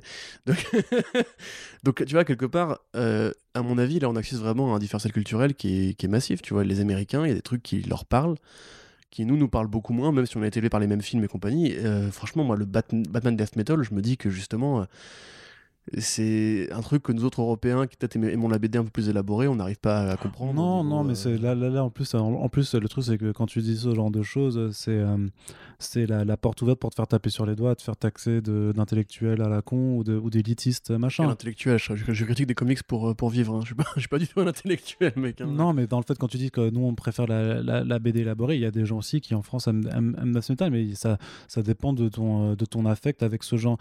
En fait, moi, ce qui me pose. Mais voilà. mais il y a des codes culturels. Tu vois, dans l'imagerie, par exemple, il y a des codes culturels. la, la, lecture que posent, par exemple, les Anglais et les Américains sur le futur des on en avait parlé pour Undiscovered Country. Tu vois, chez 2080, ça va être un truc qui est vraiment très critique de la société du présent, alors qu'Undiscovered Country a, a, du mal à se situer entre l'amour des États-Unis et la haine des États-Unis, etc. Et je pense sincèrement que Snyder, en fait, il, est très apprécié aux États-Unis. On le voit, hein, d'ailleurs. Rappelle-toi, pour Death Metal, on a vu plein de critiques positives qui, justement, ne, ne passaient. Enfin, trouvaient ce que nous, on voit comme des défauts comme des trucs tout à fait normaux, tout à fait euh, logiques dans une BD de super-héros, un divertissement, tu vois, la, notion de divertissement même, euh, qui est très différente euh, une fois que tu passes l'Atlantique. Et je pense que vraiment, à mon avis, le mec s'enferme dans ce côté, ouais, entertainment un peu, un peu bourrin. Alors après, Food Chain, j'ai vraiment des attentes pour le coup, mais Noctera, c'est pareil, tu vois, c'est vraiment un truc qui aurait pu être fait dans les années 90, à l'époque justement de la culture, on va dire, euh, de, du futur un peu bresson, euh, la culture du super-héros un peu ténébreux avec ses, cornes partout. Après, peut-être le fait que ce soit Tony Daniel au dessin influence aussi le ressenti que tu peux avoir de cette série, que si c'était dessiné par quelqu'un d'autre, ça aurait. Mais lui, il fait le choix justement de prendre ah celui-là plutôt qu'un job qui, pour le coup, bah, est britannique et effectivement pose un regard très différent sur les structures, sur euh, les formes, les fuites et compagnie. Et j'aimerais bien ça, tu vois, qu'il a justement cherché un artiste qui échappe à ce style dans lequel il s'est, à mon avis, un peu trop vite enfermé. Albuquerque, tu vois, par exemple, justement, c'est un mec qui a d'autres influences artistiques. Et bah, American Vampire, je trouve que ça passe beaucoup mieux, même le dernier volume, euh, que justement euh, ses énièmes enfin, collaborations pardon, avec Capullo, quoi. Mais ce n'est que mon avis, on fera un jour un débat dessus si tu veux. Parce que je crois que t'as pas envie d'en parler là. Non, non. D'accord. Pas du tout. Pas envie. Merci Arnaud. Pas envie de débattre. non, non, mais c'est pour. Voilà, faut, faut aussi avancer dans l'émission, hein, puisqu'on va pas. Euh, alors, bien sûr que vous aurez très certainement des front pages de 3 heures un jour ou l'autre en 2021, mais pour l'instant, on essaie de, de, de, d'y aller doucement. Hein, mmh. Doucement. On sait qu'on vous a bien, bien garni euh, sur, euh, sur la fin de l'année 2020, enfin depuis le lancement. donc, essayons d'y aller un peu plus mollo pour que tout le monde puisse nous rattraper aussi. Et on va du coup passer pour cette raison à une toute petite partie télévisée où, euh, oh où le commentaire sera un petit peu méchant. Et on s'en excuse d'avance ou on s'en excuse pas. Je, je sais même pas si je vais être méchant là-dessus, moi. Non, non, mais en fait, c'est pas une surprise. Enfin, grosso modo, euh, la CW a annoncé l'abandon euh, du projet euh, de spin-off Green Arrow and the Canaries, qui était prévu un peu pour poursuivre l'univers principal Arrow après la fin de la série, donc conclusion avec sa huitième saison. En fait, ce qui a été fait, c'est que ce projet, donc, c'est un spin-off au féminin, grosso modo, où Green Arrow, le titre est repris par la fille de Oliver et de féliciter, qui est euh, Mia Smoke, qui est jouée par euh, Kate McNamara, Kate McNamara pardon. et euh, les Canaries, donc c'est Laurel Lance qui, est jouée par Katy Cassidy et Diana Drake qui est jouée par Juliana Orkavi, qui était déjà parue dans la série que tout le monde connaît. Et ce qui s'était passé, c'était que dans la huitième saison d'Arrow, en fait, ils avaient présenté euh, ce potentiel spin-off comme un, comme un backdoor pilot, c'est-à-dire qu'un épisode intégré dans la saison sert également de pilote pour le projet si jamais l'épisode en question est très bien apprécié. Comme à chaque fois, comme pour Flash. Voilà, ça, ça, avait été utilisé euh, pour, pour The Flash, effectivement. Ce sera utilisé pour le projet de spin-off Painkiller de euh, Black Lightning. Batwoman aussi. Bat Man était. Ben, ouais, ouais, mais après, le projet avait déjà été commandé avant. Là, par contre, ils avaient juste. Ils s'étaient servi du crossover pour introduire le personnage. C'est vrai. Mais le projet avait été validé en amont. Alors que là, c'était pas le cas. C'était un pardon, c'était un test. Et euh, bah, ce qui s'est passé, c'est que soit faute d'audience, soit ils sont aperçus que le projet puait, euh, euh, je sais pas. Soit ils ont assez de séries comme ça déjà. Hein. Aussi, non, un vrai personnellement, mon hypothèse principale, c'est que ils ont bien vu que juste faire du un truc que vous avez déjà au féminin, ça ne suffit pas, et que surtout là, ils avaient quand même des personnages qui étaient déjà connus, et que en termes de réelle nouveauté par rapport à une série qui quand même s'est essorée sur huit saisons avec euh, Laurel, euh, enfin qui était présente depuis la saison 1, tu vois, c'est pas rien de neuf du tout. Euh, je pense que avec la mise en route du projet Naomi, de Wonder Girl, même de Painkiller, en fait, ils sont vraiment sur des axes de à la fois de réelle nouveauté en termes de personnages qu'on n'a jamais vu avant. Voilà. Et surtout d'avoir aussi, euh, bah, je suis désolé, mais une meilleure diversité, puisque là, euh, le projet, c'était quand même juste, c'était trois nanas, certes, mais c'était trois nanas blanches en l'occurrence. Donc, par rapport aux envies de diversité euh, que la chaîne peut avoir, euh, bah forcément, euh, ça, ne ça ne fait pas la comparaison avec Wonder Girl Yara Flor qui est euh, sud-américaine et Naomi qui est noire américaine. Donc, Batwoman je- qui est noire américaine. par ailleurs aussi, qui, mais qui a déjà eu son, son projet. Mais ça, c'était pas forcément prévu à la base, tu vois. Parce que. Oui, non, je, euh, je sais bien, non, mais je veux dire qu'ils ont fait le choix conscient une fois que Ruby Ouais. Rose s'est barré de faire ça. Donc, donc je, je, je pense que ce qui, ce, qui, ce qui. En fait, ils ont forcément mis l'accent sur l'un ou l'autre Je, facteur. et, ouais, euh, je sais pas trop. À mon avis, ça les aurait pas dérangés d'avoir une équipe de nanas, puisqu'effectivement, c'est un truc qui. Ouais, mais là, ils peuvent le faire. De, de- ils peuvent avoir, avec les, les séries qui arrivent, ils- techniquement, ils peuvent très bien se faire, le une, faire, mais là, une une série- Justice League au féminin. Une euh, série consacrée parce que c'est vrai quand même que toutes les séries, euh, toutes les séries de super-héros CW finissent par devenir des séries d'équipe. Euh, Ouais. au, au départ, c'est toujours un héros, puis tous ces sidekicks qui commencent à avoir des pouvoirs ou un costume, peu importe s'ils ont des pouvoirs ou pas. Tu te rappelles quand Jimmy Olsen c'était Guardian? Non, je, non. Je te rappelle quand euh, comment il s'appelle là, euh, Andy Deagle, euh, non Andy Deagle, Non, Euh, Deagle, John ouais. Deagle, John Deagle, ouais. il avait mis un masque aussi et il allait combattre alors que le mec c'est juste un putain de garde du corps quoi. Enfin, enfin, Ouais. bref. Mais tu sais que John Deagle, je crois, il devient, il, il devient Green Lantern. hein, je ouais. sais, je sais. C'est pas grave. Voilà. Merci John Stewart, re- repose en paix. Mais tu vois, par exemple, euh, je pense pas que ça les aurait dérangés de justement entretenir le copyright entre guillemets d'une série d'équipes de Nana, puisque quelque part, ça aujourd'hui, il n'y a pas de film, euh, même en développement, je crois, qui justement prend ce parti pris-là. Birds of un Prey 2. truc qui a été. Oui, je suis con, il y a Birds of Prey, effectivement. Mais après, Birds of Prey, c'était voilà, la Pour l'instant, la, suite n'a pas été Voilà, validée. c'est hein, la formation de l'équipe, effectivement, c'était quand même Marley Quinn and the Birds of Prey, quand même. Euh, mais ça pourrait être justement un truc qui, qui Non, collerait dans leur C'était. Birds of Prey pas and the Fantabulous machin truc. Fantabulous. Emancipation of Voilà. Harley Quinn, oui. Voilà. Je sais, j'ai fait beaucoup de news dessus. Euh, mais ce que je veux dire, c'est que grosso modo, tu finis par arriver sur une boucle où en fait tu dis, comme justement ils remplissent tous leurs engagements au niveau de la diversité, ils auraient pu s'autoriser ce truc-là. Par contre, la grille, à mon avis, elle commence à trouver sa limite. Il y a quand même Superman et Lois, il y a quand même Stargirl, il y a quand même euh, Batwoman, il y a plein, plein, plein de projets. Il y a ceux qui continuent encore à, à être diffusés. Et je pense aussi, c'est simplement, c'est euh, la, la, la, la, vé- la vétusté de la série Arrow, quoi. Comme tu dis, ça fait 8 putains de balais. Euh, les personnages qui sont dedans, ils sont pas totalement inédits. Ils veulent créer une sorte de phase 2 ou 3 de leur univers à eux avec plein de nouveaux personnages.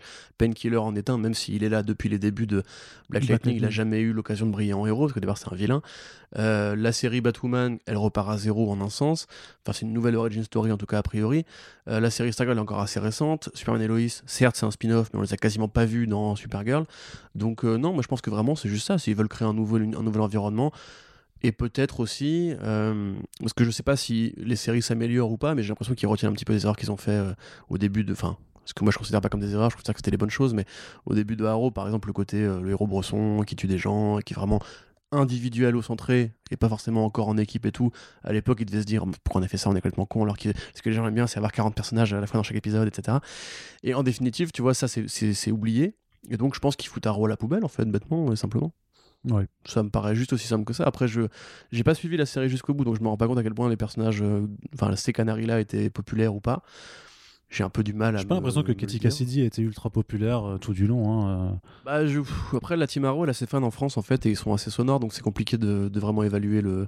Mais je pense par rapport aux audiences de Arrow, c'était même pas forcément logique, parce Mm. que la série, ils l'ont vraiment érodé, quoi. Au bout d'un moment, c'était un million de spectateurs. Ouais, faudrait. Enfin, en, en fait, c'est vrai que j'aurais pu aller vérifier avant de voir juste si cet épisode en question sur les Canaries a, a suscité un pic d'intérêt plus ou moins grand par rapport au reste de la saison. Et si ce n'est pas le cas, ça, ce sera assez logique que ce soit aussi ça qui est Oui. simplement Et puis Starling City, Star City, on l'a déjà assez vu, quoi. Il est temps de passer un peu Ouais. à la suite. de, de passer à la suite. Et du coup, on va, on va aussi passer à la suite dans le podcast. Euh, Voilà, on l'avait dit, c'était une toute petite partie de série télé parce qu'il n'y a pas eu grand chose pour l'instant. hein. Euh, le seul truc qui arrive là, vraiment, c'est Vendavision et qui arrive cette semaine. Et euh, du coup, bah, ce sera le, le gros moment euh, de discussion dans, le, dans les semaines qui vont venir. Et du coup, Oui. on passe du côté du grand écran, enfin du plus ou moins grand écran. Alors la première, première actu, c'est juste pour, euh, pour dire que euh, le second film animé DC qui arrivera cette année, euh, ce sera donc Justice Society World War II. Qui s'est présenté avec une première image. euh, Avec enfin un nouveau, une nouvelle structure de design, on va dire. Bah non, en fait, c'est le même design pour moi qui, qui a été utilisé pour Superman Man of Metropolis. Regarde avec le, Ouais. le, le trait plus Le épais sur les plus contours. épais, ouais. Tu vois, Moi, je pensais plutôt au dessin sur les visages euh, qui justement me, change un petit peu de la Batine américaine manga qui était quand même encore un peu là. Contre, oui, c'est c'est différent, mais par contre, Superman Man of Metropolis, euh, il me semble que c'est de, de mémoire, c'est vraiment exactement la, la, la- Man of Tomorrow d'ailleurs. Oui, pour, pour les- les- les- et les contours, oui, mais après, Ouais. euh, bah, ils vont pas tout changer du jour au lendemain. quoi. C'est déjà bien d'avoir un, un début de quelque chose de différent, et puis en plus, c'est une Terre parallèle, si j'ai bien compris. Enfin, c'est Terre 2, quoi, grosso modo. Bah, euh. ça, ça t'emmène, en tout cas, ça t'emmène dans, euh, dans la. C'est c'est encore un petit peu différent quand même, en fait, non? Bah, Là, on, on- ouais. on- on- on compare juste et tout, c'est un peu moins réaliste encore, tu vois, c'est encore Ouais, plus, ouais. plus Mais simplifié. moi, j'ai ça, ça, pourrait m'aller, je pense. Faudra voir l'animation, mais euh, effectivement, au moins, ils font cet effort. Donc là, effectivement, on voit Wonder Woman, euh, Jay Garrick, Hawkman, Hourman et Black Canary. Donc, effectivement, des héros de Terre 2, a priori, euh, pour une histoire qui se passera donc pendant la Seconde Guerre mondiale.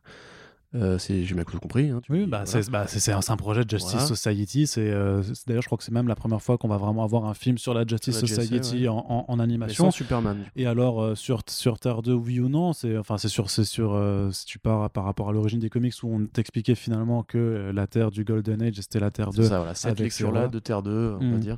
Et bah, c'est bien parce que ça correspond effectivement à un, à un autre archétype de DC Comics qui est d'avoir effectivement une Terre dans laquelle. Euh, alors, c'est pas vraiment l'homme dans le château, c'est plus vraiment une Terre où en fait c'est tout le temps la Seconde Guerre mondiale. Il y a eu plein de séries là-dessus avec les Freedom, Fighters, avec Plastic Man. Il y a la Terre Multiversity effectivement de euh, Terre X. Euh, et c'est un thème qui revient effectivement assez régulièrement, le combat des super-héros contre le- les nazis pendant la guerre, etc., qui est généralement l'objet de, de bonnes choses. Dans le dessin animé de Justice League, il y avait ça aussi, où tu avais Vandal Savage qui revenait en arrière pour prendre la place de Hitler. Incroyable arc d'épisode, enfin, de, mes yeux justement de, fan de Dieselpunk et de Wolfenstein, c'était extraordinaire. Donc euh, pourquoi pas effectivement. Et puis surtout c'est euh, le, encore une fois le dessin qui évolue un peu.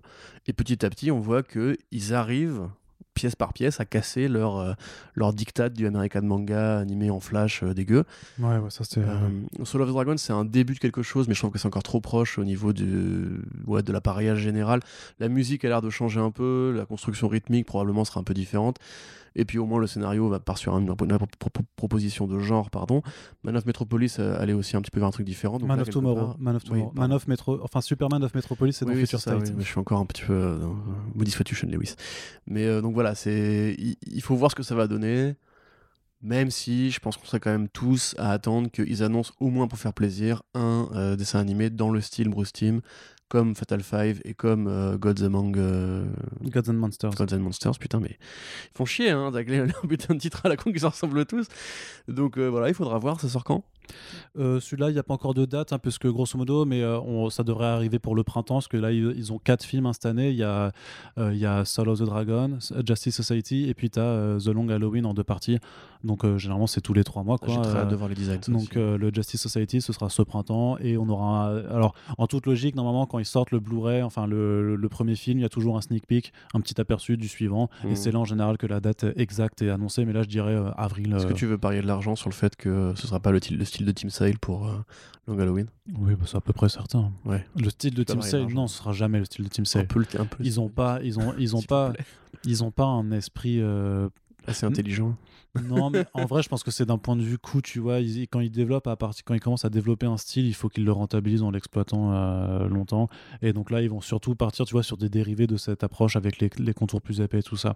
Mais euh, non, je pense que ce serait trop bien, ce trop bien. Mais, les mais- couleurs, tu vois, ça, ça coûte pas si cher de bah, je sais pas. faire des filtres de couleurs. je- Bah, je sais- Non, mais ils ont des budgets limités quand même. hein. Faut, ça, faut... C'est pour ça aussi qu'ils sont obligés de le faire en deux parties, parce que sinon. Parce qu'ils sont enfermés là-dedans quand même. C'est eux qui ont choisi d'avoir ce modèle de direct to DVD, enfin direct to vidéo, etc. À une époque, ils faisaient des Non, mais c'est. euh. Oui, non, mais euh, après, oui, oui, mais c'est. Fantasme, euh, je veux dire, ils ont, ils ont mis les thunes pour le faire, tu vois. Oui, mais ils se sont quand même enfermés dans ce modèle de film de 1h15. Alors, je sais pas pourquoi. c'est- c'est- c'est Oui, je sais pas pourquoi. c'est des décisions euh, de, de bureau et de mecs en col avec euh, des, des cravates. Quoi, Pour nourrir une c'est, niche qui, qui est même pas si C'est nombreuse ce que, le, moi, c'est ce que j'avais dit à. Je sais plus si c'était Sam Liu ou, ou un autre, le réalisateur de, euh, du film Wonder Woman euh, de l'année dernière, de il y a Oui, deux ans. Blood, euh, Bloodlines, Blood- ouais, Bloodlines, de, Wonder. Woman Bloodlines. J'avais vu, j'avais vu le producteur à New York et je lui avais dit, j'avais posé cette question de mais pourquoi, Pourquoi, vous, euh, faites aussi aussi court ces films-là, c'est un peu chiant et tout ça. Et il disait vraiment que euh, c'était Sam Liu qui m'avait répondu, ouais c'est ça. Et qui m'avait dit c'est vraiment déjà en fait c'est pragmatique quoi c'est ils ont le Mhm. budget pour faire en fait une heure et quart et ils ont ils dépassent pas quoi tu vois c'est Je euh, pense qu'on pourrait tolérer un truc même plus court euh, de 40 minutes si justement le budget était réparti sur l'animation, sur l'artistique. ah bah clairement quoi. bah ouais ça donnait un truc de, de taré bah ouais ouais clairement Il y a bon. des courts-métrages, je sais pas si t'as vu le court-métrage Rick and Morty fait par ce- cet animateur japonais euh, euh, qui était d'ailleurs imbitable hein, à regarder, le scénario a aucun sens. Par contre, voir Rick and Morty, justement, c'est un, un petit truc de 8 minutes, hein, tu vois, mais c'est fait justement par un mec qui, euh, en 8 minutes, arrive à te faire tenir une esthétique, un univers, un propos. Franchement, moi, faites-moi des courts-métrages qui défoncent. hein. Regarde les, les DC Short à une époque. Le Animal Man en DC Short, euh, Mm. le Wonder Woman, tu sais, où c'est des meufs qui faisaient du roller et tout. Enfin, ça défonçait ce truc-là. Ouais. Un peu la Tartakovsky, franchement, il- les idées, elles sont là, quoi. Et je trouve que les mecs manquent d'ambition sur l'animation, mais c'est un autre débat. Et euh, deuxième gros point euh, sur la partie ciné pour le moment, parce que voilà, c'est le début d'année, on commence doucement, on vous l'a dit. Euh, Walter Hamada est prolongé jusqu'à 2023 chez DC Films. Donc grosso modo, ça va. lui. bah, en vrai, c'est non, non, mais en vrai, grosso modo, sa date, elle est assez équivoque parce que c'est quand même en 2022 que tu dois avoir le film The Flash avec vraiment euh, l'installation euh, du multivers vraiment euh, avec ce film-là, puisque c'est là-dedans qu'on doit avoir Michael Keaton qui reprend son rôle de Batman de- du Tim. Burton verse. D'ailleurs, on, on fait un, un addendum pour les crétins qui suivent, pardon, pour les gens qui ont la naïveté de croire les, les clickbaiters. Évidemment qu'il n'y a pas une deuxième saga Batman en gestation à côté de Michael Keaton et de le Batman de Robert Pattinson. Il n'y a pas trois Batman pour le cinéma, vous inquiétez pas. Ça a été mal interprété dans l'article du New Yorker. Ouais, c'est ça. Non, enfin, enfin, ce qui a été mal interprété dans, dans cet article-là, c'est que c'est de dire qu'à la fois euh, on aurait euh, la saga de Pattinson et que, le, que Michael Keaton allait repartir pour une nouvelle Il y saga. a des gens qui ont cru qu'ils allaient annoncer une nouvelle saga Batman, tu vois. C'est- Moi, j'ai vu passer des trucs comme moi qui disaient Mais les gars, vous êtes fous, vous abusez et tout. Non, c'est un autre, un autre Batman. Non, non, en fait, Batman. voilà, c'est juste que par contre, ce qui est clair, c'est que ce Michael Keaton, il est un peu annoncé comme un Batman qui doit être potentiellement présent dans d'autres films, euh, comme une sorte de Nick Fury, mais il ne doit pas avoir sa propre saga Mhm. de films Bah, limite, on quoi. sait même pas s'il sera en costume, parce que vu son âge, Si, si, bah, ils l'ont annoncé en Batman et pas juste en Bruce Wayne. Ouais. Euh, ouais, ouais, du coup en mode euh, Kingdom Come avec un exosquelette ou. Oui, et d'autres disent que ce serait pour un projet Batman Beyond, mais pour moi, Batman Beyond, c'est pas juste d'avoir un Batman vieux, quoi. C'est Bat- Ouais, puis c'est dans le futur Batman Beyond. Si c'est un Batman qui vient d'une terre parallèle mais qui revient dans, dans le présent de la Justice League, ça va être compliqué. Non, mais c'est parce que tu sais, c'est- c'est la, la, la youtubeuse nulle, là, Grace Randolph, qui a dit Ah oui, non, mais elle, euh, elle dit Batman rien de- Beyond. et, on s'en fout, il y a rien, elle dit rien, elle. Mais le truc, c'est que. Elle elle Non, non, mais le truc, c'est qu'à partir du moment, c'est fini, à, hein. à- à partir du moment où tu sais qu'effectivement c'est un Bruce Wayne vieux, euh, que euh, potentiellement oui. il peut servir de mentor à une Batgirl, alors du coup ils disent ouais, mais du coup c'est Batman Beyond, mais avec juste Batgirl. Mais pour moi, en fait, Batman Beyond, c'est faut le futur, faut Neo Gotham, euh, faut, faut le cyberpunk dedans, tu vois, et faut Terry McGuinness, tu vois, c'est aussi. Euh, sûr. En plus, surtout si c'est euh, ce Batman-là, du coup, viendrait dans notre nous- enfin dans la terre, pardon, dans la terre de The Flash, euh, terre principale, on va dire, de DC. Ouais, Parce que le cas échéant, Batman, c'est pas du tout un héros dans cette terre-là. Enfin, il y a les deux des gens savent pas qu'il existe ou croient que c'est un mythe, et puis il scarifie les gens. Donc, euh, je sais pas si Batgirl aura envie. c'est de... vrai qu'il y a toujours ce, ce, ce pro- ce problème-là. Après, si on peut revoir J.K. Simmons en papa de Batgirl, moi ça me va. hein. Mais il faudra quand même euh, réécrire la réalité parce que. Ah oui, c'est vrai qu'il y a- il y a aussi ce Genre, je truc suis fan de Batman. Non, mais c'est vraiment- Qui, qui bute des gens. Non mais voilà, grosso modo pour l'instant de toute façon c'est très complexe puisqu'on ne sait rien de, de- de très précis et qu'on n'a pas envie de se fier à toutes les euh, fausses scoops. Même et, eux, je pense. À mon avis, ils, ils avancent un petit peu à vue là en ce moment. C'est Mm. un petit peu en mode genre quel film va être le succès qu'il faudra, sur lequel Mm. il faudra appuyer. Mais du coup cette date elle est quand même assez équivoque de se dire que si Walter Amada arrive vraiment entre guillemets un peu à, à- à installer ce multivers et que à- arrive à fédérer le public là-dessus et que donc que ça marche, j'imagine qu'il sera prolongé post 2023 là-dessus. Et euh, ce qui nous amène aussi à, à l'autre fait qui est que sur ce film The Flash, on savait depuis 2016, en tout cas c'était Rick, Fa- Fum- Rick Famuyiwa, Famu- Famuyiwa. Famuyiwa. Comment tu dis? Famuyiwa. Famuyiwa, euh, qui, avait, Famuyiwa. donc, euh, qui avait donc confirmé que euh, le cyborg interprété par Ray Fisher devait être dedans. On n'avait plus de nouvelles depuis. Et il s'avère que dans les derniers papiers de Variety, Deadline et tout ça, le rôle de cyborg n'est plus dans ce film The Flash. On ne sait pas de quand ça date précisément, mais il y a quand même, et ça on vous l'avait déjà abordé dans le, dans le post générique du, euh, du, du podcast à Attente de 2021, euh, un, un- un- non d'ailleurs même pas dans le post générique, on l'avait abordé Mm. dans, le, dans le podcast lui-même, même pas en- Oui. en, bonus en fait, je dis n'importe On a quoi. fait un long débat sur le sujet. Ouais, euh, sur le fait, donc on, on, on va pas le refaire, on vous invite à écouter ce- cette fin de podcast pour avoir un petit peu nos, nos avis sur le, le cas Ray Fisher. Mais grosso modo, le fait qu'il poste euh, sur Twitter euh, du fait que Amada est renouvelé, euh, il dit je ne travaillerai plus avec DC Films Warner si Amada est en, est en place, que quelques jours après tu apprends qu'il n'est plus présent dans le film The Flash, mais que Ray Fisher s'empare de nouveau de ses réseaux sociaux, pour dire ouais mais en fait moi j'ai rien fait, j'ai pas pas publiquement annoncé que je me cassais hein, du tout, si si je suis plus dans The Flash c'est de leur faute, alors qu'une semaine avant il dit quand même je ne jouerai plus dans, je ne travaillerai plus avec Warner si Amada est en tête. C'est un casse-tête qui reste encore compliqué. Tu as quand même l'impression de voir Ray Fisher euh, qui prend sa carrière comme ça à bout portant et qui est en train de lui tirer dessus. Mais, euh, tu sais, c'est intéressant. dans, le trajet euh, qui m'a mené vers cet appartement dans lequel nous enregistrons le podcast aujourd'hui, je lisais un, un contre-papier sur une actrice slash mannequin qui s'appelle Emily Ratajkowski, je crois où elle expliquait un petit peu comment, au cours de sa carrière, elle avait eu, vu son image être. Euh, enfin, elle avait été dépossédée de son image par les artistes et les hommes avec lesquels elle travaillait. Et il y avait un contre-papier, une tribune qui disait c'est effectivement intéressant, mais le problème, c'est que ça ne dit rien par rapport à, la condition plus globale qui pourrait encadrer en son cas elle. Euh, bah, je vous laisserai peut-être éventuellement découvrir ce papier-là vous-même sur Google, mais moi, comme, comme, on l'a dit, je trouve que justement, euh, Ray Fisher, le problème qu'il a, c'est qu'il voit les choses de manière individuelle alors qu'il veut combattre une situation qui est plus globale, euh, qui est effectivement le traitement des acteurs à Hollywood et le fait que les réalisateurs ou les, euh, comédiens sous contrat soient obligés de, de céder à des, commandes de studio. Et on voit bien avec le DCEU que c'était compliqué, comme l'avait déjà évoqué d'ailleurs Margot Robbie aussi, par rapport à son costume sur Harley Quinn, par rapport à, la façon dont justement le tournage s'était passé avec David Ayer, et même David Ayer lui-même vis-à-vis de, ce que lui avait imposé Warner Bros. Parce que je sais que tout le monde aime bien taper sur David Ayer, mais c'est aussi une victime, c'est triste à dire, mais ça peut c'est pas forcément le couteau le plus affûté du tiroir mais ça veut pas ça veut pas dire forcément que le mec a été euh, euh pas été entre guillemets victime d'un patron hyper carcéral et hyper euh, castrateur donc euh, voilà, moi je trouve que la situation du DCEU en général, maintenant on peut dire DCEU parce qu'ils ont, ils ont embrassé ce, nom-là, révèle plein de choses sur l'industrie. Je pense à la limite que justement ils ont été mais incroyablement malins en cédant pour la Snyder Cut, pour la Snyder Cut parce que du coup ils se donnent une bonne image et on cherche un petit peu maintenant qui est le méchant. C'est-à-dire que alors, ça a été Joss Whedon, après maintenant apparemment c'est Walter Amada, et Geoff Jones aussi, curieusement, je pense pas que Geoff Jones ait eu le moindre euh, pouvoir éditorial sur les John, et, John, et John Berg, bah, après le problème c'est qu'à priori c'est Joss Whedon qui s'est mal comporté, sachant que, on l'a déjà dit aussi, on ne sait pas qu'est-ce qu'on entend par ce mal, on ne sait pas ce qui, ce qui est, ce que ça relève du pénal Ouais, mais le truc c'est qu'on sait pas si c'est juste un connard parce qu'il y a plein de réalisateurs qui se comportent comme des connards et c'est pas bien. Et euh, mais, mais en soi, ça ne relève pas du pénal ni de ni de voilà d'un fait qui peut réellement être euh, soumis à, à procédure judiciaire. Et, et vu qu'il ne dit pas euh, ce que c'est, on, est censé le, le croire, mais mais moi je dirais, enfin je sais pas très vraiment. Encore une fois, on va pas refaire le débat, mais c'est pas l'envie qui me manque de brûler Joss Whedon en place publique. Quelque part, moi, le mec m'est très antipathique et effectivement, c'est pas le seul à dire que c'était un connard. Mais je suis quand même obligé de penser que euh, c'est un jeune acteur qui peut-être n'a pas encore la bouteille pour supporter qu'en fait des réalisateurs puissent mal se comporter. Peut-être qu'il était très proche de Zack Snyder et qu'en fait l'esprit familial qu'avait développé Snyder sur le tournage se passait tellement bien que la rupture a été violente.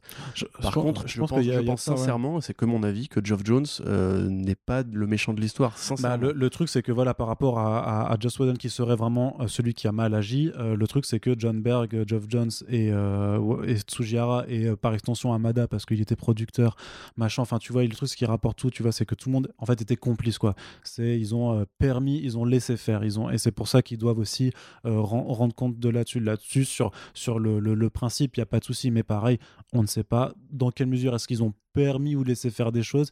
Est-ce qu'ils étaient réellement au courant de ce dont euh, Fischer, ce, parle Ce qu'on sait, c'est que c'est le, vrai grand méchant, en fait. Le vrai boss de fin, c'est Kevin Tsujihara. Oui, ça bah a été rapporté par Variety qui, quand il a enfin démissionné après son micro, enfin, son scandale sexuel par rapport à la maîtresse ou, le fait qu'ils avaient abusé d'une actrice euh, à une époque avec un autre producteur, enfin, c'est une affaire assez sordide et c'est vraiment triste de se dire que malheureusement le bon. Euh, Mais c'est vrai que c'est Tsujihara qui a, qui a demandé à avoir un cut sous les deux heures de League. Le problème, c'est que Tsujihara a été viré que Warner a été racheté et que même euh, John Berg, entre guillemets, n'était pratiquement plus en pouvoir au moment où. Mais de toute façon, il a été mis de côté. Et Geoff Jones aussi, hein, quelque part. Donc le problème, c'est que voilà, on, manque, on manque de méchants en fait dans cette affaire. Parce que Whedon, je... moi, tant qu'on m'a pas, tant qu'il a pas sorti un N-word ou qu'il a effectivement pas mis une tarte dans la gueule à quelqu'un sur le tournage, un réal qui est caractériel ou qui est chiant, tant qu'il n'est pas dans le harcèlement moral caractérisé ou tant qu'il n'est pas vraiment dans la violence physique ou verbale, ou même simplement voilà le, le, vrai méchant enfoiré qui, qui est volontairement méchant, On sait que Joss Whedon c'est un caractère, on sait que c'est il a un burn créatif comme on l'a déjà dit, et évidemment qu'il en avait rien à foutre de ce film qu'il a fait pour la thune et parce que c'était un projet quasiment fini et que on a bien vu que entre guillemets il s'est déjà sabré tout seul en, sortant un film qui n'a pas marché. Euh, j'ai envie de dire que sa punition à lui, c'est déjà d'être un raté euh, à Hollywood depuis 5 ans qui doit assumer le monstre Marvel Studios qu'il a contribué à créer et qui après l'a mis dehors et qui doit assumer d'avoir été le, le pantin dans, Justice League qui a fait les bases besognes grosso modo qui a sorti la merde pour le compte de studio qui, voilà. vraiment fait... après tu sais, il a quand même venu il est quand même venu avec son script de 80 pages pour tout réécrire c'est pour ça voilà moi je veux surtout pas défendre Joss Whedon qui effectivement aurait pu avoir la solidarité vis-à-vis de, Zack Snyder de pas euh, corroborer ça et là par contre c'est vrai que Fisher a raison sur un truc, c'est que tout le monde est plus ou moins complice. Parce que tout le monde a travaillé avec Snyder pendant des années. Et, y a, et, quand le jour le mec s'est barré, ils lui ont mis un couteau dans le dos de la taille d'un cimetière, tu vois. Puis il y, a un vrai, y a un vrai truc aussi sur. Et je pense, mes parents, c'est un cas plus général et on l'a déjà évoqué aussi, le fait que effectivement son personnage de Cyborg soit celui qui soit le plus passé à la trappe par ses réécritures. Là, il y, a clairement un motif d'énervement qui est légitime et à voir si effectivement. Voir une inquiétude de racisme éventuel. Ouais, mais comme, comme ce que disait John Boyega sur, sur Star Wars, sur son rôle dans Star Wars. et, et là, effectivement euh, si Whedon s'est permis de faire des remarques racistes et tout ça, c'est clairement quelque chose qui, bah, doit être euh, mis, en, cause. Le problème, encore une fois, de Ray Fisher, c'est qu'il ne dit pas concrètement ce qui s'est passé. Et, euh, et, ce qui est énervant, c'est que je suis désolé, mais dans les autres affaires de ce genre-là, en général, les personnes qui s'expriment, elles s'expriment clairement, elles disent les choses. Et il n'y a pas de NDA ou je sais pas quoi qui tient, parce qu'en général, quand les gens sont réellement coupables de ces actions-là, bah, les victimes, quand elles en témoignent, en général, bah, elles sont protégées de, par le, leur parole de victime pas toujours, enfin, c'est pas, pas aussi. Mais, mais, je, mais, je pense que je pense que là-dessus, il euh, y aurait pas de souci, tu vois. Enfin, je euh, pense pas. Je, je, sais. Enfin, j'ai du mal à me le dire. Après, effectivement, oui, je pense qu'à Hollywood, en tout cas, qui est quand même. Chez, DC récemment, quand il y a eu des affaires de euh, harcèlement, les gens qui se sont exprimés n'ont jamais été inquiétés et les, et les, personnes qui ont été ensuite enquêtées, machin, à minima ont été dégagées. tu entends souvent parler, à part la tribune de Boyega, d'acteurs noirs qui en fait se plaignent du, du, système hypocrite de Hollywood, qui engage des, des acteurs et des actrices noires pour avoir des quotas. C'est triste à dire, mais malheureusement, c'est comme ça que les studios réfléchissent. Euh, quand ils créent des franchises qui justement essaient de parler à tout le monde, au lieu en fait vraiment de proposer à ces acteurs et actrices là des rôles vraiment euh, qui sont plus évolués, plus, plus travaillés, comme le cas de Finn dans Star Wars 9, on l'a déjà dit, qui a été largement coupé au montage au niveau de son arc de force sensitive ou de, de euh, Ray Fisher dans Justice League où c'est quand même celui qui a pris le plus cher mine de rien, c'est moi j'entends quand même peu d'acteurs et d'actrices qui s'expriment là-dessus parce que je pense qu'il y a peu de rôles attribués aussi. Il y a peu de rôles attribués et puis quelque part, bah, euh, Hollywood étant un système vraiment de dominance euh, où il y a un rapport de pouvoir qui est vraiment euh, très injuste pour les comédiens et les comédiennes. Euh, à mon avis, ceux qui sont victimes de racisme n'osent pas le dire avant d'avoir assez de bouteilles ou d'expérience ou un, nom qui résonne suffisamment fort pour pouvoir le dire. Le, Hollywood est, devenu très sensible à cette question. Euh, bah, je sais pas quand même. Hein, les, tu vois, euh, même il a fallu attendre que Joaquin Phoenix en parle dans ses des Oscars qui met tout le monde mal à l'aise. Où t'avais des mecs qui lui disaient mais toi t'es blanc, d'où tu parles de racisme déjà? Parce que justement lui il disait mais moi j'ai eu la chance en tant qu'acteur blanc d'être privilégié et compagnie. Et mine de rien, euh, les prises de parole sur le sujet mettent encore les gens mal à l'aise, euh, ont encore un petit, les gens ont encore du mal un petit peu à entendre ça parce que Hollywood se donne bonne conscience justement. le, truc, tu vois, c'est qu'il a dit, il a dit euh, comportement gross et inacceptable. Il a jamais parlé, il a jamais dit le mot racisme. C'est pour ça qu'effectivement, ce serait bien qu'il ait lui une tribune plus plus large pour témoigner de son et pourtant, expérience. Il a, et pourtant, il a eu des interviews. Euh, et puis je pense pas que Joss Whedon puisse lui nuire. En fait, c'est ça le problème. C'est s'il avait justement voulu attaquer Joss Whedon, Joss Whedon aurait rien pu faire contre lui. Bah, le truc, c'est il est en fin de carrière, Joss Whedon, il, s'est flingué tout seul. Mais là, il s'en prend, il s'en prend du coup à Warner. C'est une enfin, il dit, je bosserai pas avec Warner si Amada euh, est là, mais Amada, il est prolongé jusqu'à 2023. Alors que paradoxalement, à côté de ça, enfin, Gal Gadot, ça la dérange pas du tout de dire oui, il y aura Wonder Woman 3, évidemment que je serai dedans. Euh, Jason Momoa, lui, évidemment, il va, va pas renoncer à Aquaman mhm. tout de suite. Donc le problème, c'est qu'il fait un peu cavalier seul avec Zack Snyder. Et pourtant, Zack Snyder lui-même va continuer à bosser avec Warner Bros. et, pourtant, et, pourtant, Jason Momoa a, soutenu et euh, Gal Gadot aussi ont soutenu Ray Fisher quand même à, plusieurs instances. Après, mais regarde Batfleck qui revient pour The Flash pour faire la transition, tu vois. Mine de rien, justement, c'est là que je te dis, à mon avis, il manque de bouteille et il réagit un petit peu de manière véhémente parce que les autres acteurs, qui, actrices qui sont dans ce, ce cas de figure-là, qui ont été aussi floués par Warner Bros bah oui, ils acceptent le contrat, quoi, tu vois. Ouais. Et le truc, par contre, c'est qu'il raconte aussi, a priori, des... enfin, il dit euh, que voilà, Joss Whedon s'est barré à cause de ça et que Geoff Jones allait, allait suivre. Et euh, ça a été démenti immédiatement euh, par les médias et par Warner, qui, qui disent aussi euh, que l'enquête, parce qu'effectivement, ils ont quand même pris ces déclarations a priori au sérieux. Il y a une enquête qui a été menée, menée par un tribunal, enfin par un cabinet extérieur Ouais, à Warner. 80 personnes ont été interrogées. Il y a euh, 80 personnes qui ont été interrogées. Alors, bien sûr, pour si, je ne sais pas ce que veut Ray Fisher, ce qu'il attend, ce qu'il veut qu'il y ait un départ de Walter Amada, mais à partir du moment, et moi je veux bien croire que le, le- qu'un gros studio, c'est David contre Goliath, que le gros studio ne veut pas plier les chines et ne veut rien admettre ou je sais pas oui, quoi. ouais, alors, par- Mais je- après, je- tu as, je- je- une mais- enquête qui a Je été te coupe faite. une seconde, mais pour le coup, faire sauter Geoff Jones, c'est très facile pour Warner Bros. hein. À mon avis, euh, le mec, c'est qu'un consultant ou un scénariste consultant. Non, mais c'est pas, pas Jones, a priori, la, la cible. Je sais il y a, pas, d'autres euh, plumes de comics qui pourraient justement, s'ils voulaient faire sauter un fusible pour dire, regardez, on a fait un truc, on a pris des conséquences et compagnie, c'est très facile. Et même Joss Whedon, ils, ils ont pas dit publiquement, on a viré Joss Whedon parce que, enfin, par rapport à son projet de série Non, euh, non. sur HBO, The Nevers, euh, ils ont jamais, eux, publiquement dit que c'était à cause de ça. Ils veulent tout garder en interne.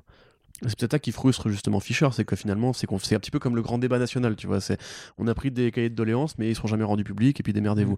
Et d'où la frustration. Mais à mon avis, s'ils voulaient justement dire, regardez, on a fait un truc, Geoff Jones, c'est facile de le virer. hein. Il représente rien à Hollywood. Ah, bah quand même. hein. Non, mais pour nous, c'est un, un daron. Mais je veux dire, Mais non, mais je veux dire, il, a- il est, il est producteur sur plein de séries, sur Titan, sur Doom Patrol, sur Stargirl, il est showrunner. Il a quand il est même. produ- euh, producteur exécutif. Enfin, c'est pas, il a pas des billes dedans. Enfin, tu vois, c'est, bah, showrunner sur c'est pas un millionnaire. c'est- il a pas un studio énorme. C'est, facile de le faire disparaître, tu Je- vois, ou de, ou- pas- ou de le placardiser.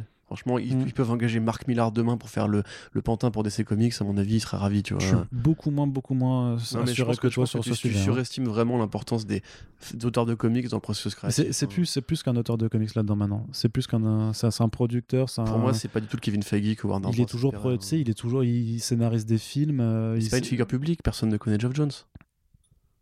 Bah quand ouais, mais il est. Aussi, mais euh, les lois en public, tu vas dans la rue, tu dis à quelqu'un, Kevin Feige, tu vois, casquette, ouais, Arnaud, ouais, Oui, mais parce Tu que, mais, euh, mais parce qu'il y a pas, mais il y a pas d'équivalent à Kevin Feige chez DC. C'est bien, c'est bien ça le truc, tu Bah, vois. Walter Amada. Bah oui, mais non. il mais- ses films qui supervisent toute la ligne, tu vois. Euh, Oui, mais attends, il la supervise pas depuis le début, et là, il est en train surtout d'essayer de, de, de, de mettre une rustine qui s'appelle multivers, tu vois. Donc c'est. C'est- pour ça que lui est invirable. Ce que je te dis, c'est que Mm. Walter Amada, justement, n'est pas virable, alors que Geoff Jones, ce que je veux dire, c'est que symboliquement, il pourrait s'en Ouais. débarrasser dans l'absolu. Mais s'ils l'ont Mais pas ils ne le font pas parce que je pense sincèrement que, à mon avis, alors soit effectivement l'enquête est accablante, et dans ce cas-là, en fait, elle révèle des gestions de production qui, qui, qui concernent des gens trop placés pour être virés. Ça, c'est possible. Par contre, sur le cas de Joss Whedon, euh, il faudrait vraiment que un, je sais pas, le New York Times, euh, le Washington Post propose à Ray Fisher de, signer une longue tribune, comme Amber Heard l'avait fait par rapport à Johnny Depp, tu vois, où justement, sous couvert de la tribune journalistique qui permet de créer un précédent et que après tu as des fans qui te soutiennent et un lectorat plus large que tu trouves en dehors de Twitter qui pourrait t'aider, que vraiment il raconte précisément ce qui s'est passé. Parce que par exemple, Gal Gadot, c'est pareil, elle a dit on a eu des accrochages, elle a jamais dit en, quoi, tu vois. Elle a pas dit il voulait me filmer le cul, j'ai refusé, tu vois. Elle a pas dit il voulait que euh, je je sais pas, j'embrasse Bruce Wayne, j'ai refusé parce que je veux pas qu'on chose comme ça. C'est jamais, jamais précisément dit, tu vois. Et le problème, c'est que du coup, bah, t'es obligé, effectivement, c'est parole contre parole. Euh, et quelque part, le problème, c'est que la parole de Ray Fisher, elle s'oppose au fait que les autres sont prêts à recollaborer avec Warner Bros. Du coup, ça veut dire que ce qui s'est passé n'était pas assez choquant. Enfin, Ben Affleck, c'est un mec qui est engagé, par exemple, sur plein de sujets. Je pense que s'il y avait eu un, un N-word qui s'était balayé sur le plateau, Ben Affleck, il l'aurait dit. C'est pas un mec que tu peux terminer comme ça. C'est un producteur vraiment installé et tout. À mon avis, il l'aurait dit en Ouais, micro. Si, si, si- justement, s'ils font Unite the Seven euh, contre, euh, contre le truc, ils pourraient effectivement avoir. Bah, bien un sûr. point, quoi, ouais. Et euh, c'est vrai que c'est mais c'est mais c'est vrai que entre témoigner euh, et juste dire euh, ouais faut que cette faut que ces conneries ça, ça, ça suffit sur Instagram c'est c'est pas le ça a pas le même poids quoi. Donc euh, voilà enfin tout ça pour dire que cette affaire elle est pas encore terminée alors on n'y reviendra pas aussi souvent et aussi longuement à chaque à chaque émission parce que sinon ça va être un peu lassant pour tout le monde. Mais du coup je suis assez curieux de voir. Après, il y a- y, une signature DCEU dans, dans- dans nos podcasts Ah, en général. donc, oui, oui. Mais après, le, le truc, c'est que tu vois, de, le The Flash, ça va partir en tournage ce printemps, donc on verra bien si euh, vraiment Ray Fisher n'y figure pas et si c'est définitivement la fin pour son, pour son cyborg ou pas, puisque certains nous disent que euh, au final tout va se, se réarranger, tout ça. Donc euh, on verra bien. J'en suis personnellement pas du tout persuadé, mais, euh, mais ce sera certain- certainement un petit truc à suivre en 2021 et notamment voir ce que la sortie de la Snyder Cut va, va peut-être avoir aussi un, un écho là-dedans, puisqu'on sait que là-dedans son rôle il sera plus important. À voir si ça va créer un, justement un, Nouveau fandom autour de ouais, lui. je sais pas. Non, ou, Moi, sans, sans, sans fandom, voir, euh, un mouvement de soutien, ou, euh, ou alors qu'il va profiter de cette nouvelle attention pour en dire plus. Non, ou par vois. contre, c'est certain qu'il va profiter de la- l'attention pour, Mm, euh, mm, mm. pour euh, engrainer, on va dire. Mais euh, moi, c'est vraiment l'accueil de la Snyder Cut. Je me demande comment dire, comment Warner Bros va communiquer autour. Ouais, sachant que tu sais que j'ai vu, j'ai vu passer sur un vieux site qu'a priori, enfin, alors du coup, je, je l'ai pas du tout traité en news. que Une c'est- scène post-générique Non, avec c'est pas ça. Non, non, c'est pas ça. C'est que a priori, il le sortira en Blu-ray, que tu auras un Blu-ray qui été annoncé pour le, le- le Snyder Cut euh, en mars aussi, ce qui me paraît complètement inconcevable vu que c'est censé être une exclusivité HBO Max. Enfin, tu sais, maintenant, les films qui sortent au ciné sortent sur du Biomax. Je pense que les mecs ont rien compris à la vie, mais. Oui, oui, oui, oui, mais je veux dire que si ça sort le- au mois de mars en, sur HBO Max, ça peut pas non plus sortir en Blu-ray. le- Bah, il y a des moment. complétistes, hein, qui t'a rentabilisé, et ça leur a quand même coûté Non, très mais pas cher. le même mois, hein. mais pas le même mois. Il faut d'abord pousser à s'abonner, à payer Ouais, au moins ouais, un mois d'abonnement. I know. I know, mais Mm. je, je Enfin, sais pas quoi on- dire. on- la on- stratégie de Warner Bros, enfin de Warner Media en général par rapport au format, je comprends plus, donc euh, j'arrête de me poser des questions. Allez, euh, ce sera la conclusion de ce podcast. Euh, on espère que ça vous a plu. Voilà, c'est une bonne petite heure et demie euh, pour bien démarrer tranquillement l'année en actualité avec des comics et des adaptations. Euh, la formule c'est front page, ça va, ça va pas changer tout de suite pour le moment. On ne relaunch pas encore. Euh, on vous rappelle l'importance des partages hein, pour faire vivre nos émissions et faire découvrir le podcast. hein. On vous rappelle que le, le grand plan d'ensemble, c'est que les comics deviennent moins chers à, à terme. Donc voilà, c'est l'objectif de, de ce podcast. Euh, donc, euh, on mettra aussi une news hein, sur Tibi pour que vous puissiez commenter en, en réaction à différents sujets euh, si ça vous dit. La prononciation alsacienne de Arnaud, Exa- exactement. exemple, était le fil rouge de ce podcast. E- e- Effectivement. Donc, euh, n'hés- n'hésitez pas aussi à voilà que vous pouvez nous faire un petit coucou là-bas et nous soutenir euh, si vous le pouvez. Et en tout cas, merci de nous avoir écoutés euh, jusque-là. Et on se dit bah, à très bientôt hein, pour les prochains podcasts. Salut Salut